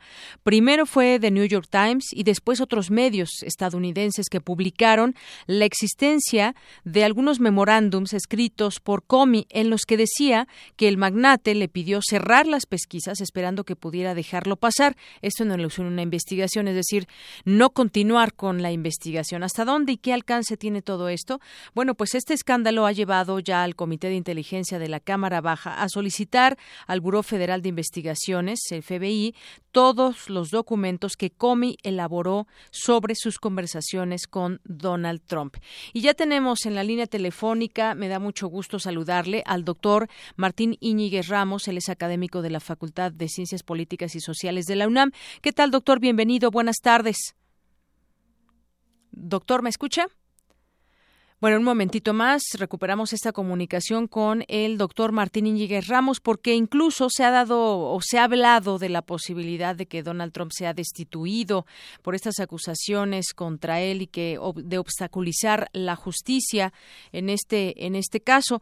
Y bueno, para conocer un poco más también de esto, la reunión con Trump se habría producido el 14 de febrero, el día después de la dimisión de Flynn como asesor en seguridad nacional de la Casa Blanca, tras no soportar la presión por mentir al vicepresidente sobre sus comunicaciones con, el embajador ruso en Washington y dos semanas después de que el expresidente exigiera lealtad a Comey. Todo un enredo que se va conociendo. Según los reportes, Trump pidió a los asistentes a una reunión de seguridad nacional eh, que abandonaran la sala para quedarse a solas con el entonces director del FBI. Pero como le comento, todo esto ahora se está interpretando también como una posibilidad para que Trump pueda ser destituido del cargo. Ya tenemos en la línea telefónica al doctor Martín Iñiguez Ramos, académico de la Facultad de Ciencias Políticas y Sociales de la UNAM. Doctor, bienvenido. Buenas tardes. Hola, buenas tardes. Me da mucho gusto saludarle. Bueno, pues ¿hasta dónde llevaría todo este tema, todo este tema de Donald Trump, ahora lo que dice también Vladimir Putin, porque pues también lo que han escrito algunos medios estadounidenses llevaría a pensar o han dejado deslizar esa idea de que podría ser eh, destituido Donald Trump por obstaculización de la justicia. ¿Cómo ve usted este tema? Mira, es un proceso que se puede iniciar no sería la primera vez que el poder legislativo quita a un presidente de Estados Unidos. Es el caso de Richard Nixon, que fue lo que pasó con el caso Watergate, que es cuando se descubrió que el presidente Nixon estaba escuchando lo que pasaba en el Partido Demócrata y fue su propio partido, hay que aclararlo, no el demócrata sino el republicano quien hace que haya el mismo presidente Richard Nixon. Entonces en este caso también podría pasar lo mismo, es decir, hay que entender que bajo la lógica del poder político norteamericano hay una separación muy estricta de poderes y eso mismo incluye al mismo partido del presidente. Entonces, en este caso, no se escapa Donald Trump de que sea incluso su propio partido quien, impulse un proceso de este tipo. Así es. Entonces, es, existe esa posibilidad real y justamente ya algunos eh, columnistas también allá en Estados Unidos han deslizado esa idea y recordando aquel Watergate. Y, bueno, pues entonces es, es real esto que podría suceder dado lo que se ha conocido del caso, pese a que ha salido un poco en su apoyo Vladimir Putin con el tema de estas conversaciones que podría poner o revelar en la mesa para que se sepa realmente lo que sucedió. ¿Es real esta posibilidad? No, y es cierto, y tan es cierto que obviamente no solamente es obstaculización de la justicia, sino también abuso de poder, porque el nombramiento del director del FBI también pasa por una aprobación del mismo Congreso, en este caso el Senado. Entonces yo creo que en ese sentido, tanto el Senado como la Cámara Baja tienen el derecho y hasta la obligación de exigir el por qué destituyó a James Comey de su función en la cual pues, obviamente había muchas dudas de lo que él estaba investigando y que nunca fueron aclaradas. Entonces, estoy más que convencido que esto puede ser el principio del fin de Donald Trump si es que no se protege jurídicamente bien y se asesora sobre lo que él tendría que hacer en los próximos días, próximos meses. ¿Podría iniciarse este proceso? Podría iniciarse este proceso y además, bueno, pues habla también de, de estas notas que dejaba Comi, algunas de carácter clasificado, todas, de todas las comunicaciones con el presidente, o sea, habría una, un sustento a todo esto que se, que se habría platicado entre ellos y de qué manera se expresaba el propio presidente. No, claro, yo creo que sí, obviamente hubo una coerción del poder ejecutivo a poder tiene que ser autónomo como es el FBI o en su caso también la CIA. Entonces hay que recordar que muchos expresidentes norteamericanos han salido del FBI. El último de la CIA fue el propio George Bush padre, que fue uno de los presidentes que más se recuerdan por su participación en el exterior. Entonces yo sí creo que sí hay un elemento que sí podría llevar a esta situación de un lo que se puede llamar un impeachment, que no solamente es un impeachment, pero sí es un proceso político en el cual se puede obligar a la decisión de un presidente que en el caso de Nixon prefirió que no se iniciara y él mismo renunció. Entonces, en este caso con Donald Trump, no sé si él estaría dispuesto en este momento a renunciar, lo cual lo veo difícil. Por lo tanto, yo sigo que esto va a llevar la parte legal y que va a ser un proceso largo, de por lo menos de tres, seis meses, un año puede ser, porque eso no es tan fácil así como lo lo pintan algunos analistas. Es mucho más complicado. E, es un proceso largo, es complicado, pero que sin duda también ahí está. Y está el dicho de la Casa Blanca, del propio presidente, donde dice que nunca ha pedido al señor Comey o a cualquier otra persona que cierre una investigación. Y entonces, pues entre que son em, pues la palabra contra la del otro, pues se sigue por lo pronto en esa comunica en esta investigación y que además, pues los propios medios de comunicación están muy atentos, los medios de comunicación que están jugando un papel muy importante en este caso. Oye, hay que recordar que están peleados con Donald Trump. Sí, exacto. Y eso es lo que hace precisamente que el tema se agrande más, ¿no? Entonces aquí lo que estamos viendo es precisamente una lucha de poderes, no solamente entre el legislativo, el judicial y el ejecutivo, sino los poderes fácticos, que en este caso son los medios de comunicación, contra un presidente que él mismo se ha encargado de echárselos encima, ¿no? Pero al mismo tiempo yo lo que veo es que Donald Trump no viene de la, del establishment político y le falta esa sensibilidad de manejo, no solamente con los medios, sino que no conoce la estructura del poder político de esos graves errores. es. es un empresario que piensa que como un CEO norteamericano puede manejar una empresa, lo quiere hacer igual con el gobierno de Estados Unidos. Y eso es lo que le ha ocasionado muchísimos problemas, él mismo lo ha reconocido. Así es. Que se le ha complicado cada día más. Bueno, pues quizás, si lo digo así, quizás pueda ser este el principio del fin. Todavía se antoja, como usted bien claramente lo dice, un largo proceso. Él apenas también va, pues, iniciándose en la en la presidencia ya con algunos meses, pero pues sería muy pronto para una para una dimisión. Pero bueno, eso depende también de los tiempos propios de las investigaciones y de cómo se vayan dando las cosas en este en este tema ya en los Estados Unidos. Por lo pronto doctor. Muchas gracias. Que tenga buenas tardes tu público y ustedes también. Gracias, buenas tardes. doctor Martín Íñiguez Ramos, académico de la Facultad de Ciencias Políticas y Sociales de la UNAM. Y bueno, pues vamos a otras cosas en los temas internacionales. Bueno, es que de verdad este, este caso de Donald Trump, pues puede ser el inicio justamente del fin de Trump, pero vamos a darle tiempo al tiempo. En otros temas, ayer dio inicio en Ginebra, Suiza, la sexta ronda de conversaciones por la paz en Siria.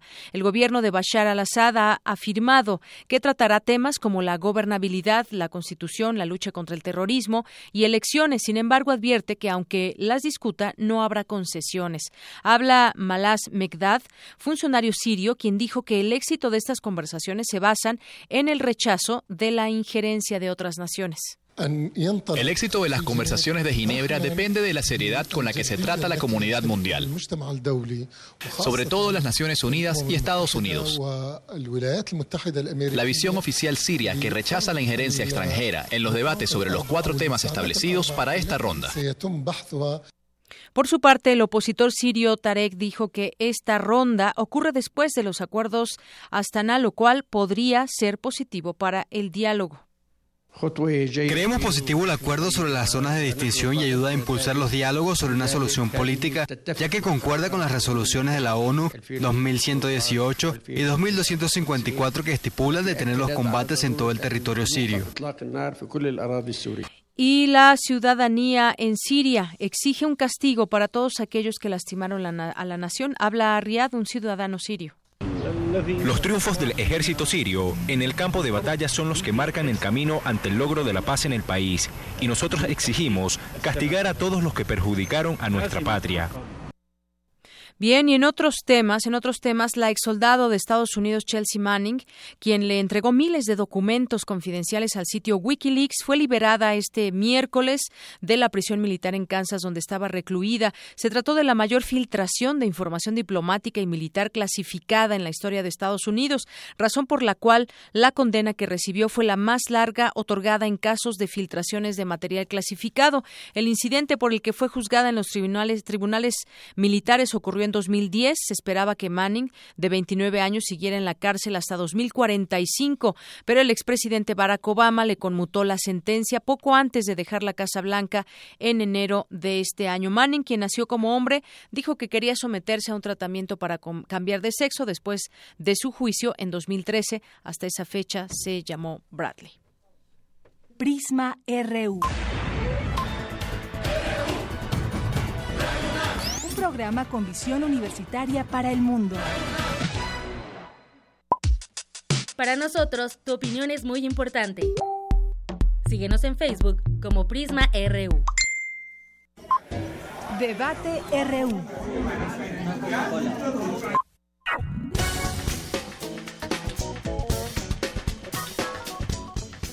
Dos de la tarde con 28 minutos y entramos a nuestra mesa de debate y análisis. Hoy vamos a platicar de varios temas. La depresión que lleva muchas veces o en ocasiones al suicidio entre adolescentes y ahora con las redes sociales y muchas cosas que nos informan de cerca sobre cosas buenas, pero también cosas malas. Está por ahí un juego en el que han caído algunos jóvenes, que es el juego de la ballena azul. Pero entremos a esta mesa de análisis primero con el propio análisis de la doctora Paulina Arenas, que es académica de la Facultad de Psicología de la UNAM. Antes que otra cosa, le doy la bienvenida, doctora. Buenas tardes. Hola, Dayanira. Muy buenas tardes. Bueno, pues me gustaría que nos dé su punto de vista, su análisis sobre este tema de el suicidio en los jóvenes, entre los adolescentes, las los adolescentes, y que tiene que ver también con un tema de depresión que afecta a millones de personas en el mundo, pero también hay un rango importante que son los jóvenes. Adelante, doctora. Muchas gracias, Deyanira. Pues eh, creo que lo más importante es resaltar que tanto la depresión como el suicidio son ambos problemas de salud pública a nivel mundial, ¿no? Y esto es debido a que provoca, en particular, el suicidio, provoca casi la mitad de todas las muertes violentas en alrededor de un millón de personas en el mundo. Eh, esto está, bueno, estamos hablando de ya el suicidio como tal, ¿no? Pero también es muy importante considerar que alrededor y entre 10 y 20 millones de personas intentan suicidarse eh, en un año, ¿no? Estas cifras nos las comparte pues siempre la Organización Mundial de la Salud y es algo que nos nos pone muy al pendiente con respecto a qué tenemos que hacer ante esta problemática, porque ciertamente es potencialmente evitable. Como tú dices, la, la depresión se ha incrementado y vemos que también en la población adolescente cada vez más. Y bueno, este es un trastorno mental que se caracteriza por una profunda tristeza que paraliza o imposibilita muchas veces a nuestros jóvenes en este caso en particular. Profunda tristeza, doctora, que también tiene un origen muchas veces porque hay depresión que puede ser pasajera, pero hay depresión que es más grave, que tiene que tratarse ya de una manera muy profesional. ¿Cuáles son estas causas que llevan a los jóvenes no solamente al suicidio, sino muchas veces eh, eh, la depresión? Platíquenos también de este entorno, de este contexto que quizás también afecte cuando prendemos las noticias y vemos un, un, un contexto donde hay muertes, donde hay asesinatos también nos puede llevar, o desde casa quizás problemas familiares. Hay muchas razones, doctora. Claro que sí. Y bueno, eh, tres muy importantes, ¿no? Primero, desde el aspecto emocional, creo que tanto la depresión como el suicidio están muy vinculados con un gran sufrimiento a nivel emocional en los jóvenes. Esto puede deberse a diversos a diversas razones. No podemos hablar, son aspectos de tipo multifactorial y no podemos hablar solamente de que una situación o un factor en específico es lo que lo causa, ¿no? Eh, al ser este una, un padecimiento, una alteración multifactorial, hay que identificar qué elementos, tanto de tipo biológico, personales, psicológicos, sociales y familiares, por supuesto, están relacionados, ¿no? Entonces hay que ver qué está pasando en la vida, por ejemplo, de los jóvenes. La primera forma de identificar que algo está mal con ellos es a partir de la conducta que ellos empiezan a manifestar. Esta conducta está relacionada en la mayor parte de las ocasiones con una ausencia o una carencia de recursos de los propios chicos para poder enfrentar las situaciones que se les presentan. Y esto es muy importante de considerarlo en la población adolescente porque muchas veces desde nuestra perspectiva como adultos no logramos entender ni situarnos en el cómo están viviendo ellas, ellos las situaciones que se les presentan. Entonces, se pueden empezar a dar situaciones en ellos a nivel, por ejemplo, del pensamiento, donde pues se sienten muy desesperanzados por lo que les está ocurriendo, no, no pueden generar diferentes alternativas para solucionar las problemáticas que tienen, ¿no?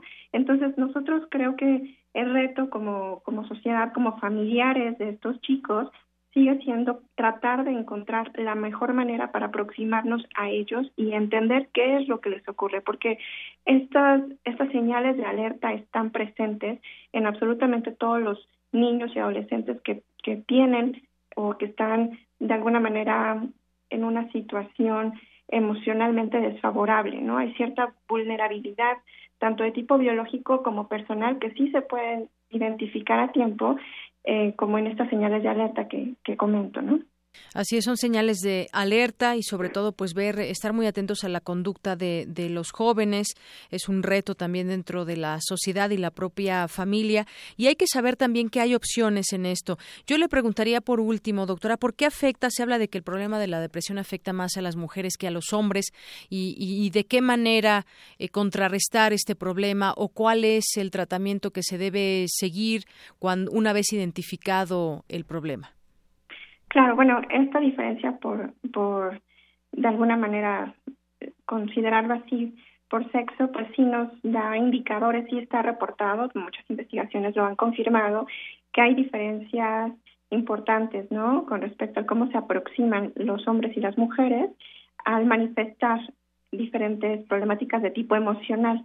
Entonces, lo siempre ha sido, desde que están chicos, hay una hay elementos también de tipo cultural que influyen a que esto ocurra así. Es decir, a las mujeres siempre como que se, se nos permite ¿no? hablar un poco más en toda la cuestión de la expresión emocional en comparación con los hombres. No solamente, o sea, no solo este, esto es uno de los elementos que puede influir, pero ciertamente creo que la manera en que eh, nos enfrentamos a las situaciones que se nos presentan de tipo estresante tiene que ver con eh, el también el afrontamiento de tipo familiar que nosotros observamos en casa, ¿no? En casa que se fomenta y porque eres niño no debes de llorar o te tienes que aguantar o no debes de expresar lo que sientes, pero igual a las niñas últimamente se les dice eso, ¿no? Entonces, eso es algo que incluso me parece que eventualmente podría empezar a darse y verse de manera distinta. O, por ejemplo, también se identifican diferencias en el tipo de, de um, herramientas que a veces los chicos utilizan para hacerse daño o pues para lastimarse, ¿no? Incluso para consumar el suicidio. Entonces, sí hay diferencias por sexo importante que tenemos, importantes que tenemos que considerar, pero otra vez, los, el, el hablar de esto creo que es lo más importante y que tiene que salir a la luz. Me parece que siempre hay que ver las, lo que tenemos frente para poder darle una solución adecuada. Y bueno, por supuesto que el ignorar esto eh, evitar hablar del suicidio no nos ayuda a resolver la problemática. Lo importante es saber estar, más bien saber qué hacer y estar informados. ¿no? Eh, de esta manera, pues una de las cosas que yo podría comentarles a los padres de familia es que estén muy atentos con a las señales de alerta con sus hijos, ¿no? En sus hijos, eh, ponerles un poco más de cuidado a algún tipo de conductas que puedan ellos estar considerando fuera de lo normal en ellos, como el que duerman demasiado, como el que pasen demasiado tiempo en las redes sociales o con, en el celular, ¿no? Y tener ahí una orientación adecuada, no solamente la prohibición, ¿no? De qué estás haciendo o por qué estás haciendo esto, sino es eh, buscar otras formas de acercarse a ellos. Y como tú comentabas, existen lugares donde también ellos pueden acudir si es que present, identifican este tipo de, de, actividades en sus hijos.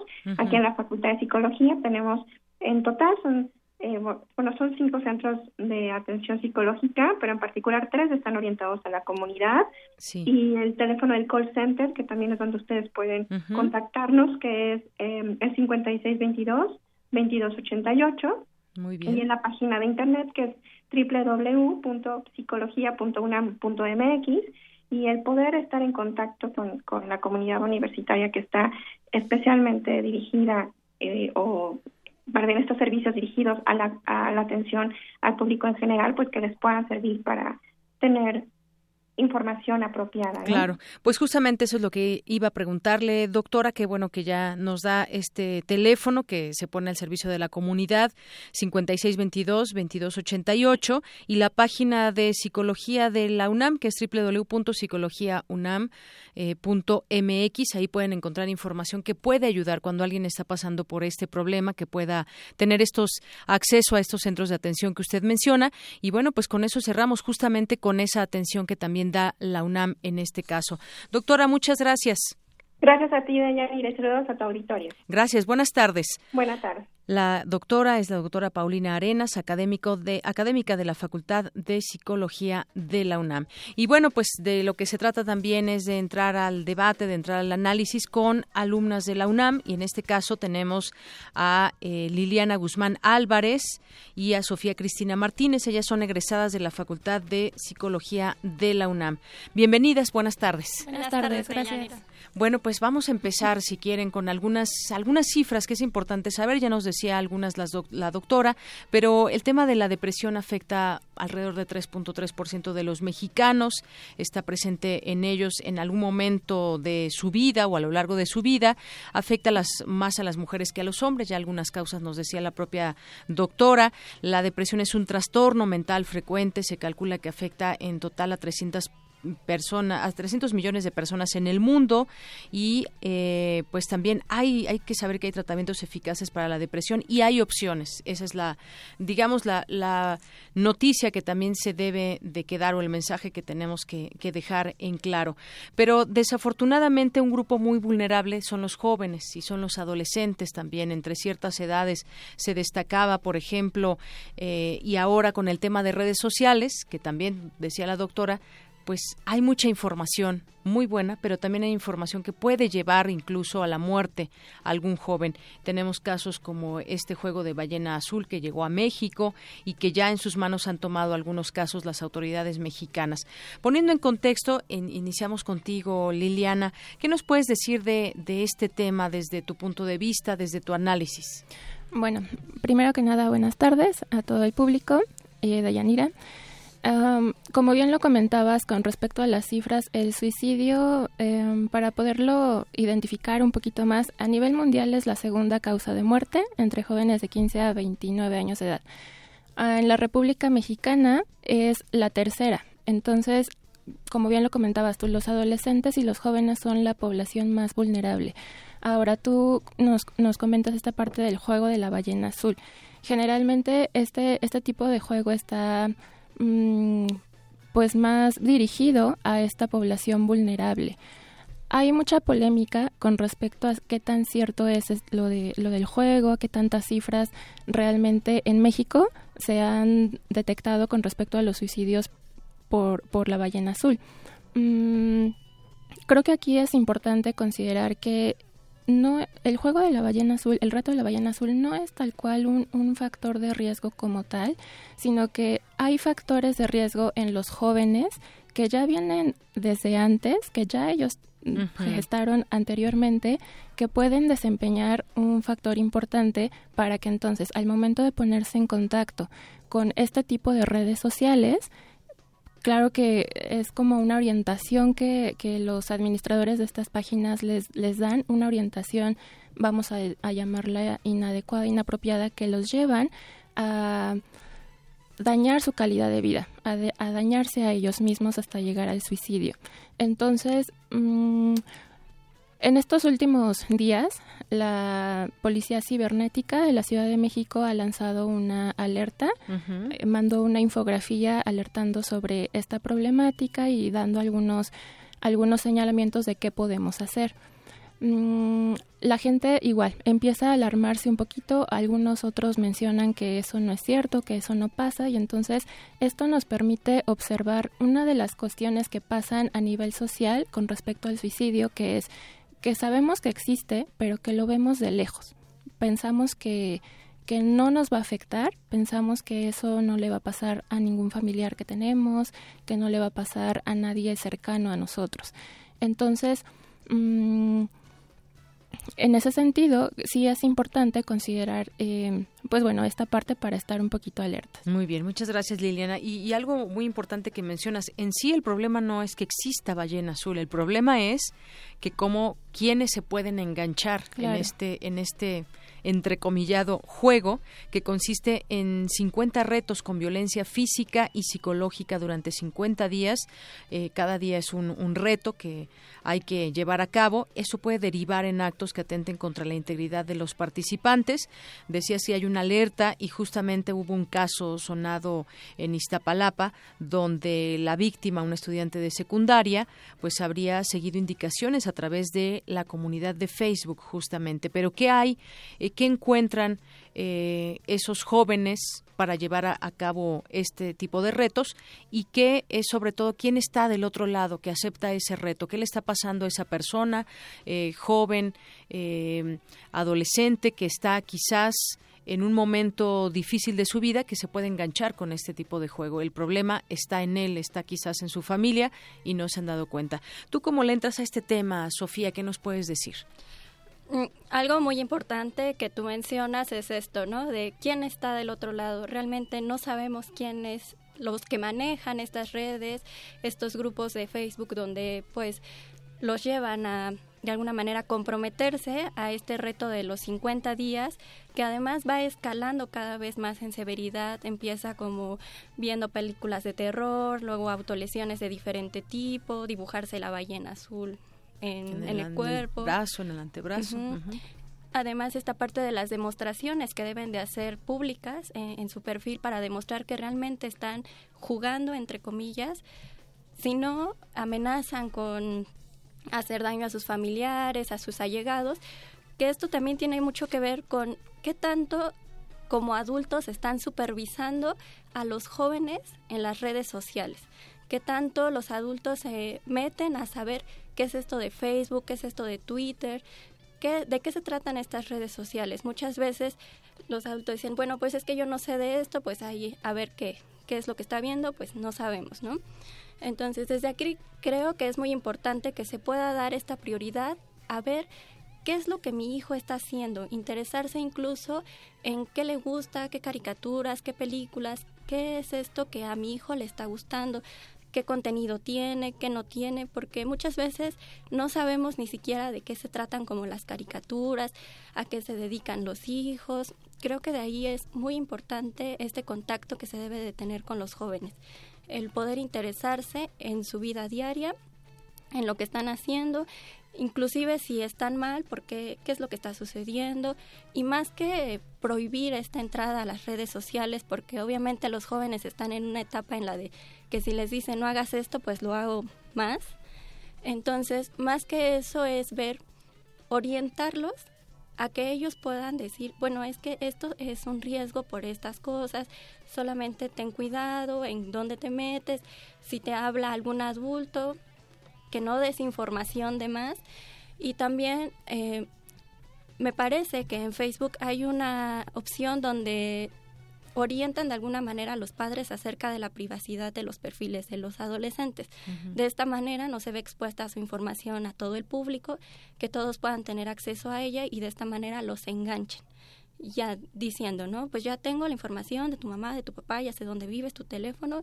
De esta manera los enganchan y obviamente hay un temor de los jóvenes a decir, bueno, mm, ¿qué tal que si les hacen daño? Mejor no. Y por otro lado también está esta parte de eh, de lo que decía Liliana, de lo que decía la doctora Paulina, que se encuentra en una etapa de vulnerabilidad. Entonces, muchas veces se encuentran en un estado en que se sienten solos, que no se sienten entendidos, tratan de entrar a este tipo de retos precisamente por la identificación social, por el grupo de pares, porque sean reconocidos por sus mismos miembros y entonces pueden tender a estas conductas que no los llevan a cosas positivas. Muy bien, pues muchas gracias, eh, Sofía. Vamos ahora a despedirnos con una eh, pues con un algo final que quieran decir, una conclusión sobre este tema, porque aquí escuchándolas yo preguntaría cuál es la solución. Bueno, pues la solución yo creo que está en casa, porque no sabemos quién está detrás de, este supuesto juego o de las personas que nos van diciendo por, por qué esa persona nos pone tal reto. Quizás sea una persona adulta frente a un adolescente que está respondiendo del otro lado y es un mundo fascinante el de las redes sociales, pero ¿cuál es la solución a este tipo de cosas que nos pueden llegar desde el exterior? Pues yo creo que la respuesta está en lo interno, tanto de la propia persona como de su entorno. Entonces yo creo que esa es parte de, de la solución de la cual se podría hablar frente a ese tipo de, de cuestiones que hoy se llama ballena azul, pero quizás mañana se llame de otra forma y seguirán otro tipo de situaciones como esta. ¿Con qué te despides? ¿Con qué cierras, Liliana? Sí, bueno, creo que es importante recordar que lo que nos lleva a, este tipo de problemáticas en los adolescentes es la conjunción de los factores de riesgo y diría yo que un poco soporte familiar. Entonces, como comentas tú muy bien, eh, la parte de la supervisión de los padres o de un adulto es fundamental. Entonces, ¿cómo hacerlo? Primero, preguntarle directamente al adolescente, estando conscientes de que realmente queremos escuchar, porque muchas veces preguntamos, pero no queremos oír, no solamente oímos, no escuchamos. una cuestión importante también es no juzgar, no compararlos con nosotros mismos, no decirles, bueno, yo cuando era joven yo lo resolvía de esta manera, ¿cómo es que tú no puedes hacerlo? ¿no? y decirle justamente que quizá es una situación que tampoco depende tanto del adulto, pero que juntos pueden encontrar una solución y que vamos a estar ahí acompañándolos. Entonces, eso por una parte lo que le puede tocar a los padres, lo que le toca a los amigos, que son el primer grupo que finalmente se puede dar cuenta exactamente de, esta situación, pues es justamente decirle a algún profesor, comentarlo igual con el, el propio chico, la chica, eh, o bien dar, dar aviso, no acompañar a una institución, a una ayuda, a que reciba una ayuda profesional. Muy bien, muchas gracias Liliana. ¿Con qué cierra Sofía? Eh, justamente esto que tú decías, ¿no? De que la ballena azul no es de ahorita y no solamente va a ser esta, sino hay muchas antes de esta y va a haber posteriores y sobre todo que se entienda que el suicidio es algo que ha existido durante hace ya algunos años, que ahora se le llama ballena azul, pero que es un problema de salud pública muy importante, por lo cual hay que darle la prioridad que se necesita. Desde lo, lo, social, desde nosotros como profesionistas, desde la familia, el poder darnos cuenta de que nuestros jóvenes necesitan ayuda, de que a veces dentro de la familia, aunque queramos ayudarlos, no se tienen los suficientes recursos para poderlo hacer. Entonces, permitirse también y aceptar que a veces se necesita ayuda de otras personas que están capacitadas en esto y que además se les pueden dar recursos a la misma familia para poder afrontarle estos retos que se nos ponen y también para los jóvenes. Muy bien, pues Sofía también muchas gracias, gracias y bueno, pues gracias por que vinieron aquí eh, para que nos expongan cómo ven y qué proponen ante problemas sociales como este. Voces de la UNAM, en este caso Liliana Guzmán Álvarez, Sofía Cristina Martínez Luna, egresadas de la Facultad de Psicología de la UNAM. Muchas gracias por venir. Gracias, a, ti. Y bueno, con eso damos por terminada nuestra mesa de análisis y debate aquí en Prisma RU por este día y nos vamos ahora a los deportes.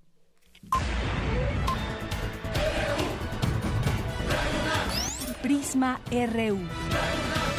Con Deyanira Morán. Para nosotros, tu opinión es muy importante. Síguenos en Facebook como Prisma RU. Queremos conocer tu opinión. Síguenos en Twitter como arroba PrismaRU. Queremos escuchar tu voz. Nuestro teléfono en cabina es 55 36 43 39. Zarpazo RU.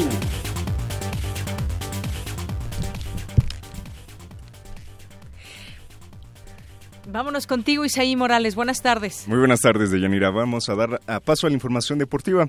El equipo de escalada del UNAM se coronó en la final de la Liga Estudiantil al sumar 4.560 puntos. En el certamen compitieron más de 160 escaladores de las escuadras del Politécnico, la Universidad Iberoamericana y del Tecnológico de Monterrey. En la rama varonil, Matías Rodríguez Otero conquistó el primer lugar y Rodrigo Castañón se ubicó en la tercera posición. El cuadro universitario también participó en la eliminatoria regional en la modalidad de dificultad. Ahí Paola Durán Macedo logró el primer sitio en la rama femenil, en la categoría absoluta y en la rama varonil, Awitz Rodríguez se ubicó en el tercer lugar de la categoría juvenil. Con estos resultados ambos clasificaron al Nacional de Escalada que se realizará a finales de mayo. Y en Pumas, con la salida de Alejandro Palacios de la portería del equipo, Sergio Egea, vicepresidente deportivo de la institución, aseguró que la meta universitaria estará bien resguardada con los jóvenes canteranos.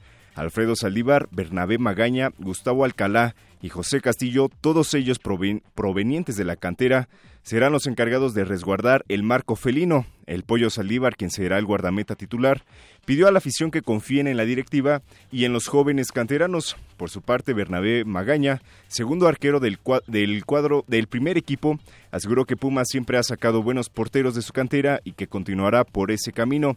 Y la verdad es que sí, Pumas se ha caracterizado por sus arqueros emanados de la cantera. En 39 años, solo cuatro arqueros eh, que, han que, han defendido el arco universitario no han, procedido de su cantera. Por ejemplo, Isaac Misraín, quien jugó en la temporada de invierno 96 al verano 97, Javier Lavallén del verano 97 a invierno del mismo año, Rogelio Rodríguez del que jugó en la Apertura 2006 al, Clausura 2007 y Josgard Gutiérrez que jugó en el Clausura 2015. Mientras tanto de la cantera pues han salido guardametas de la talla de Jorge Campos, Adolfo Ríos y Sergio Bernal. Y siguiendo con la información de la Liga MX, el próximo torneo, el Apertura 2017, arrancará con la, implementación de la regla 99, dándole un lugar más a los futbolistas mexicanos y quitando un espacio a los extranjeros. Recordemos que el año pasado se avaló la regla 18, la cual levantó polémica por dar más espacios a los extranjeros en el balompié nacional. Y este torneo, que está por concluir, contó con 201 jugadores no nacidos en México. Entonces, con la regla 9-9, ofrecerá más minutos a los formados en las fuerzas básicas de los diferentes equipos aquí en México y esto obviamente beneficiará al fútbol nacional y sobre todo también aportará mucho material para la selección nacional. Y en más información, hemos venido también comentando que Tigres luce como favorito para llevarse el título del Clausura 2017. Esto luego del buen cierre que tuvo en la fase regular y por la manera en que eliminó a Monterrey en cuartos de final. Actualmente Tigres tiene tres títulos desde el 2007 a la fecha, igualando a Santos, por lo que de ganar el Clausura 2017 lo colocaría como el equipo más galardonado de los últimos 10 años. El primer título de Tigres fue en la Apertura 2011 cuando derrotó justamente a Santos. Cuatro años después volvieron a coronarse en el Apertura 2015 en una final que estuvo realmente cardíaca con Pumas y un año más tarde vencieron al América para nuevamente coronarse campeones. Por su parte, clubes como Toluca, Pumas, Monterrey, Pachuca, América y León cuentan con dos títulos cada uno desde el 2007 a la fecha. Además, el cuadro regio podría convertirse en el tercer equipo en coronarse bicampeón del fútbol mexicano, luego de Pumas y León, únicos clubes eh, lograran esta hazaña en torneos cortos también. Y también hoy ya toca el turno de hablar de la NFL y el futuro del expasador de los 49 de San, de San Francisco, Colin Kaepernick, podría estar por definirse. De acuerdo con la NFL Network, los halcones marinos de Seattle habrían mostrado su interés por sus servicios. El entrenador en jefe de los Seahawks, Pete Carroll confirmó el interés por Kaepernick, pero también reveló que consideran a Robert Griffin III, quien brilló con los Pieles Rojas de Washington. Si Kaepernick o Griffin llegan a fichar con el equipo, ocuparían el puesto de coreback suplente, ya que la titularidad le pertenece a Russell Wilson, quien se ha convertido en un referente de la franquicia y quien ganó también eh, y quien guió al equipo para coronarse en el Supertazón 48. Y en más información de la, del fútbol americano, luego de que el coreback de los acereros Ben Roethlisberger pusiera en duda su continuidad dentro de la NFL, el ex, guardia del equipo, Willie Colon, aseguró que Big Ben sí considera retirarse debido a las lesiones que lo aquejan. En una entrevista, Willie comentó que la decisión de Roethlisberger dependerá de la línea defensiva del equipo, ya que esta pues será la encargada de evitar que los defensivos lleguen a pegarle a Ben. Recordemos que en la última campaña solamente jugó cuatro partidos de 17, debido a sus lesiones. Y ya pasando a la información de la NBA, esta noche se jugará la primera serie contra entre Cavaliers de Cleveland y Celtics de Boston por el título de la conferencia este. Hasta el momento los Caps tienen una marca de 34 victorias y dos derrotas en playoffs desde que LeBron James regresó a la franquicia en 2014. También llegan con una marca aplanadora realmente de 8 partidos ganados y 0 perdidos en la actual postemporada. Y bueno, ya para finalizar, la tenista rusa María Sharapova no podrá participar en el Roland Garros luego de que el presidente de la Federación Francesa de Tenis decidiera no invitarla tras su reciente suspensión por dopaje y durante su participación en el Abierto de Roma, Sharapova tuvo que abandonar su partido de segunda ronda ante la croata Mirjana Lucic tras lesionarse en el muslo. Esto podría poner en riesgo también su participación en Wimbledon, ya que al abandonar el Abierto de Roma no podría clasificar. Y eh, bueno, así que la manera en que podría estar en este, en este Gran Slam sería solo por invitación de los organizadores. Entonces le está lloviendo sobre mojado a la tenista rusa María Sharapova. Bueno, pues hasta aquí en los deportes, Isaí. Así es, de Jenny, hasta aquí los deportes y mañana nos escuchamos. Claro que sí. Muy buenas tardes. Buenas tardes.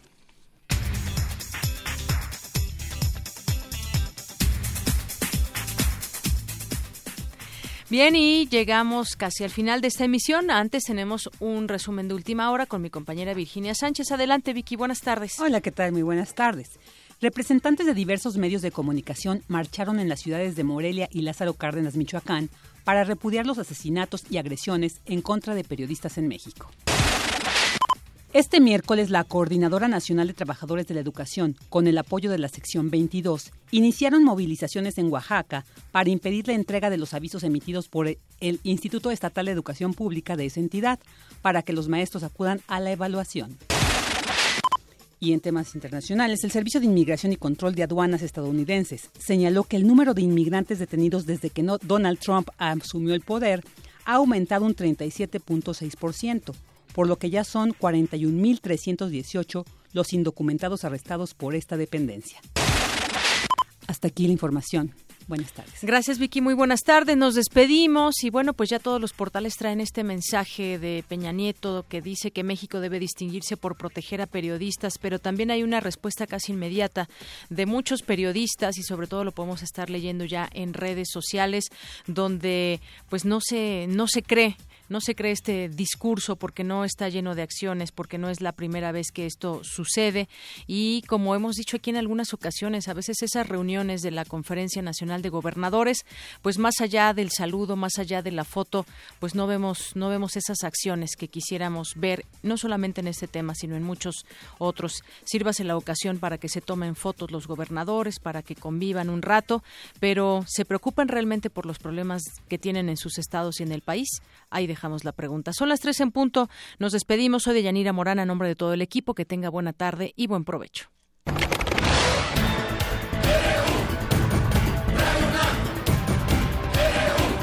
Prisma RU. Los perfiles del acontecer universitario de México y el mundo en una frecuencia. De lunes a viernes, de 1 a 3 de la tarde.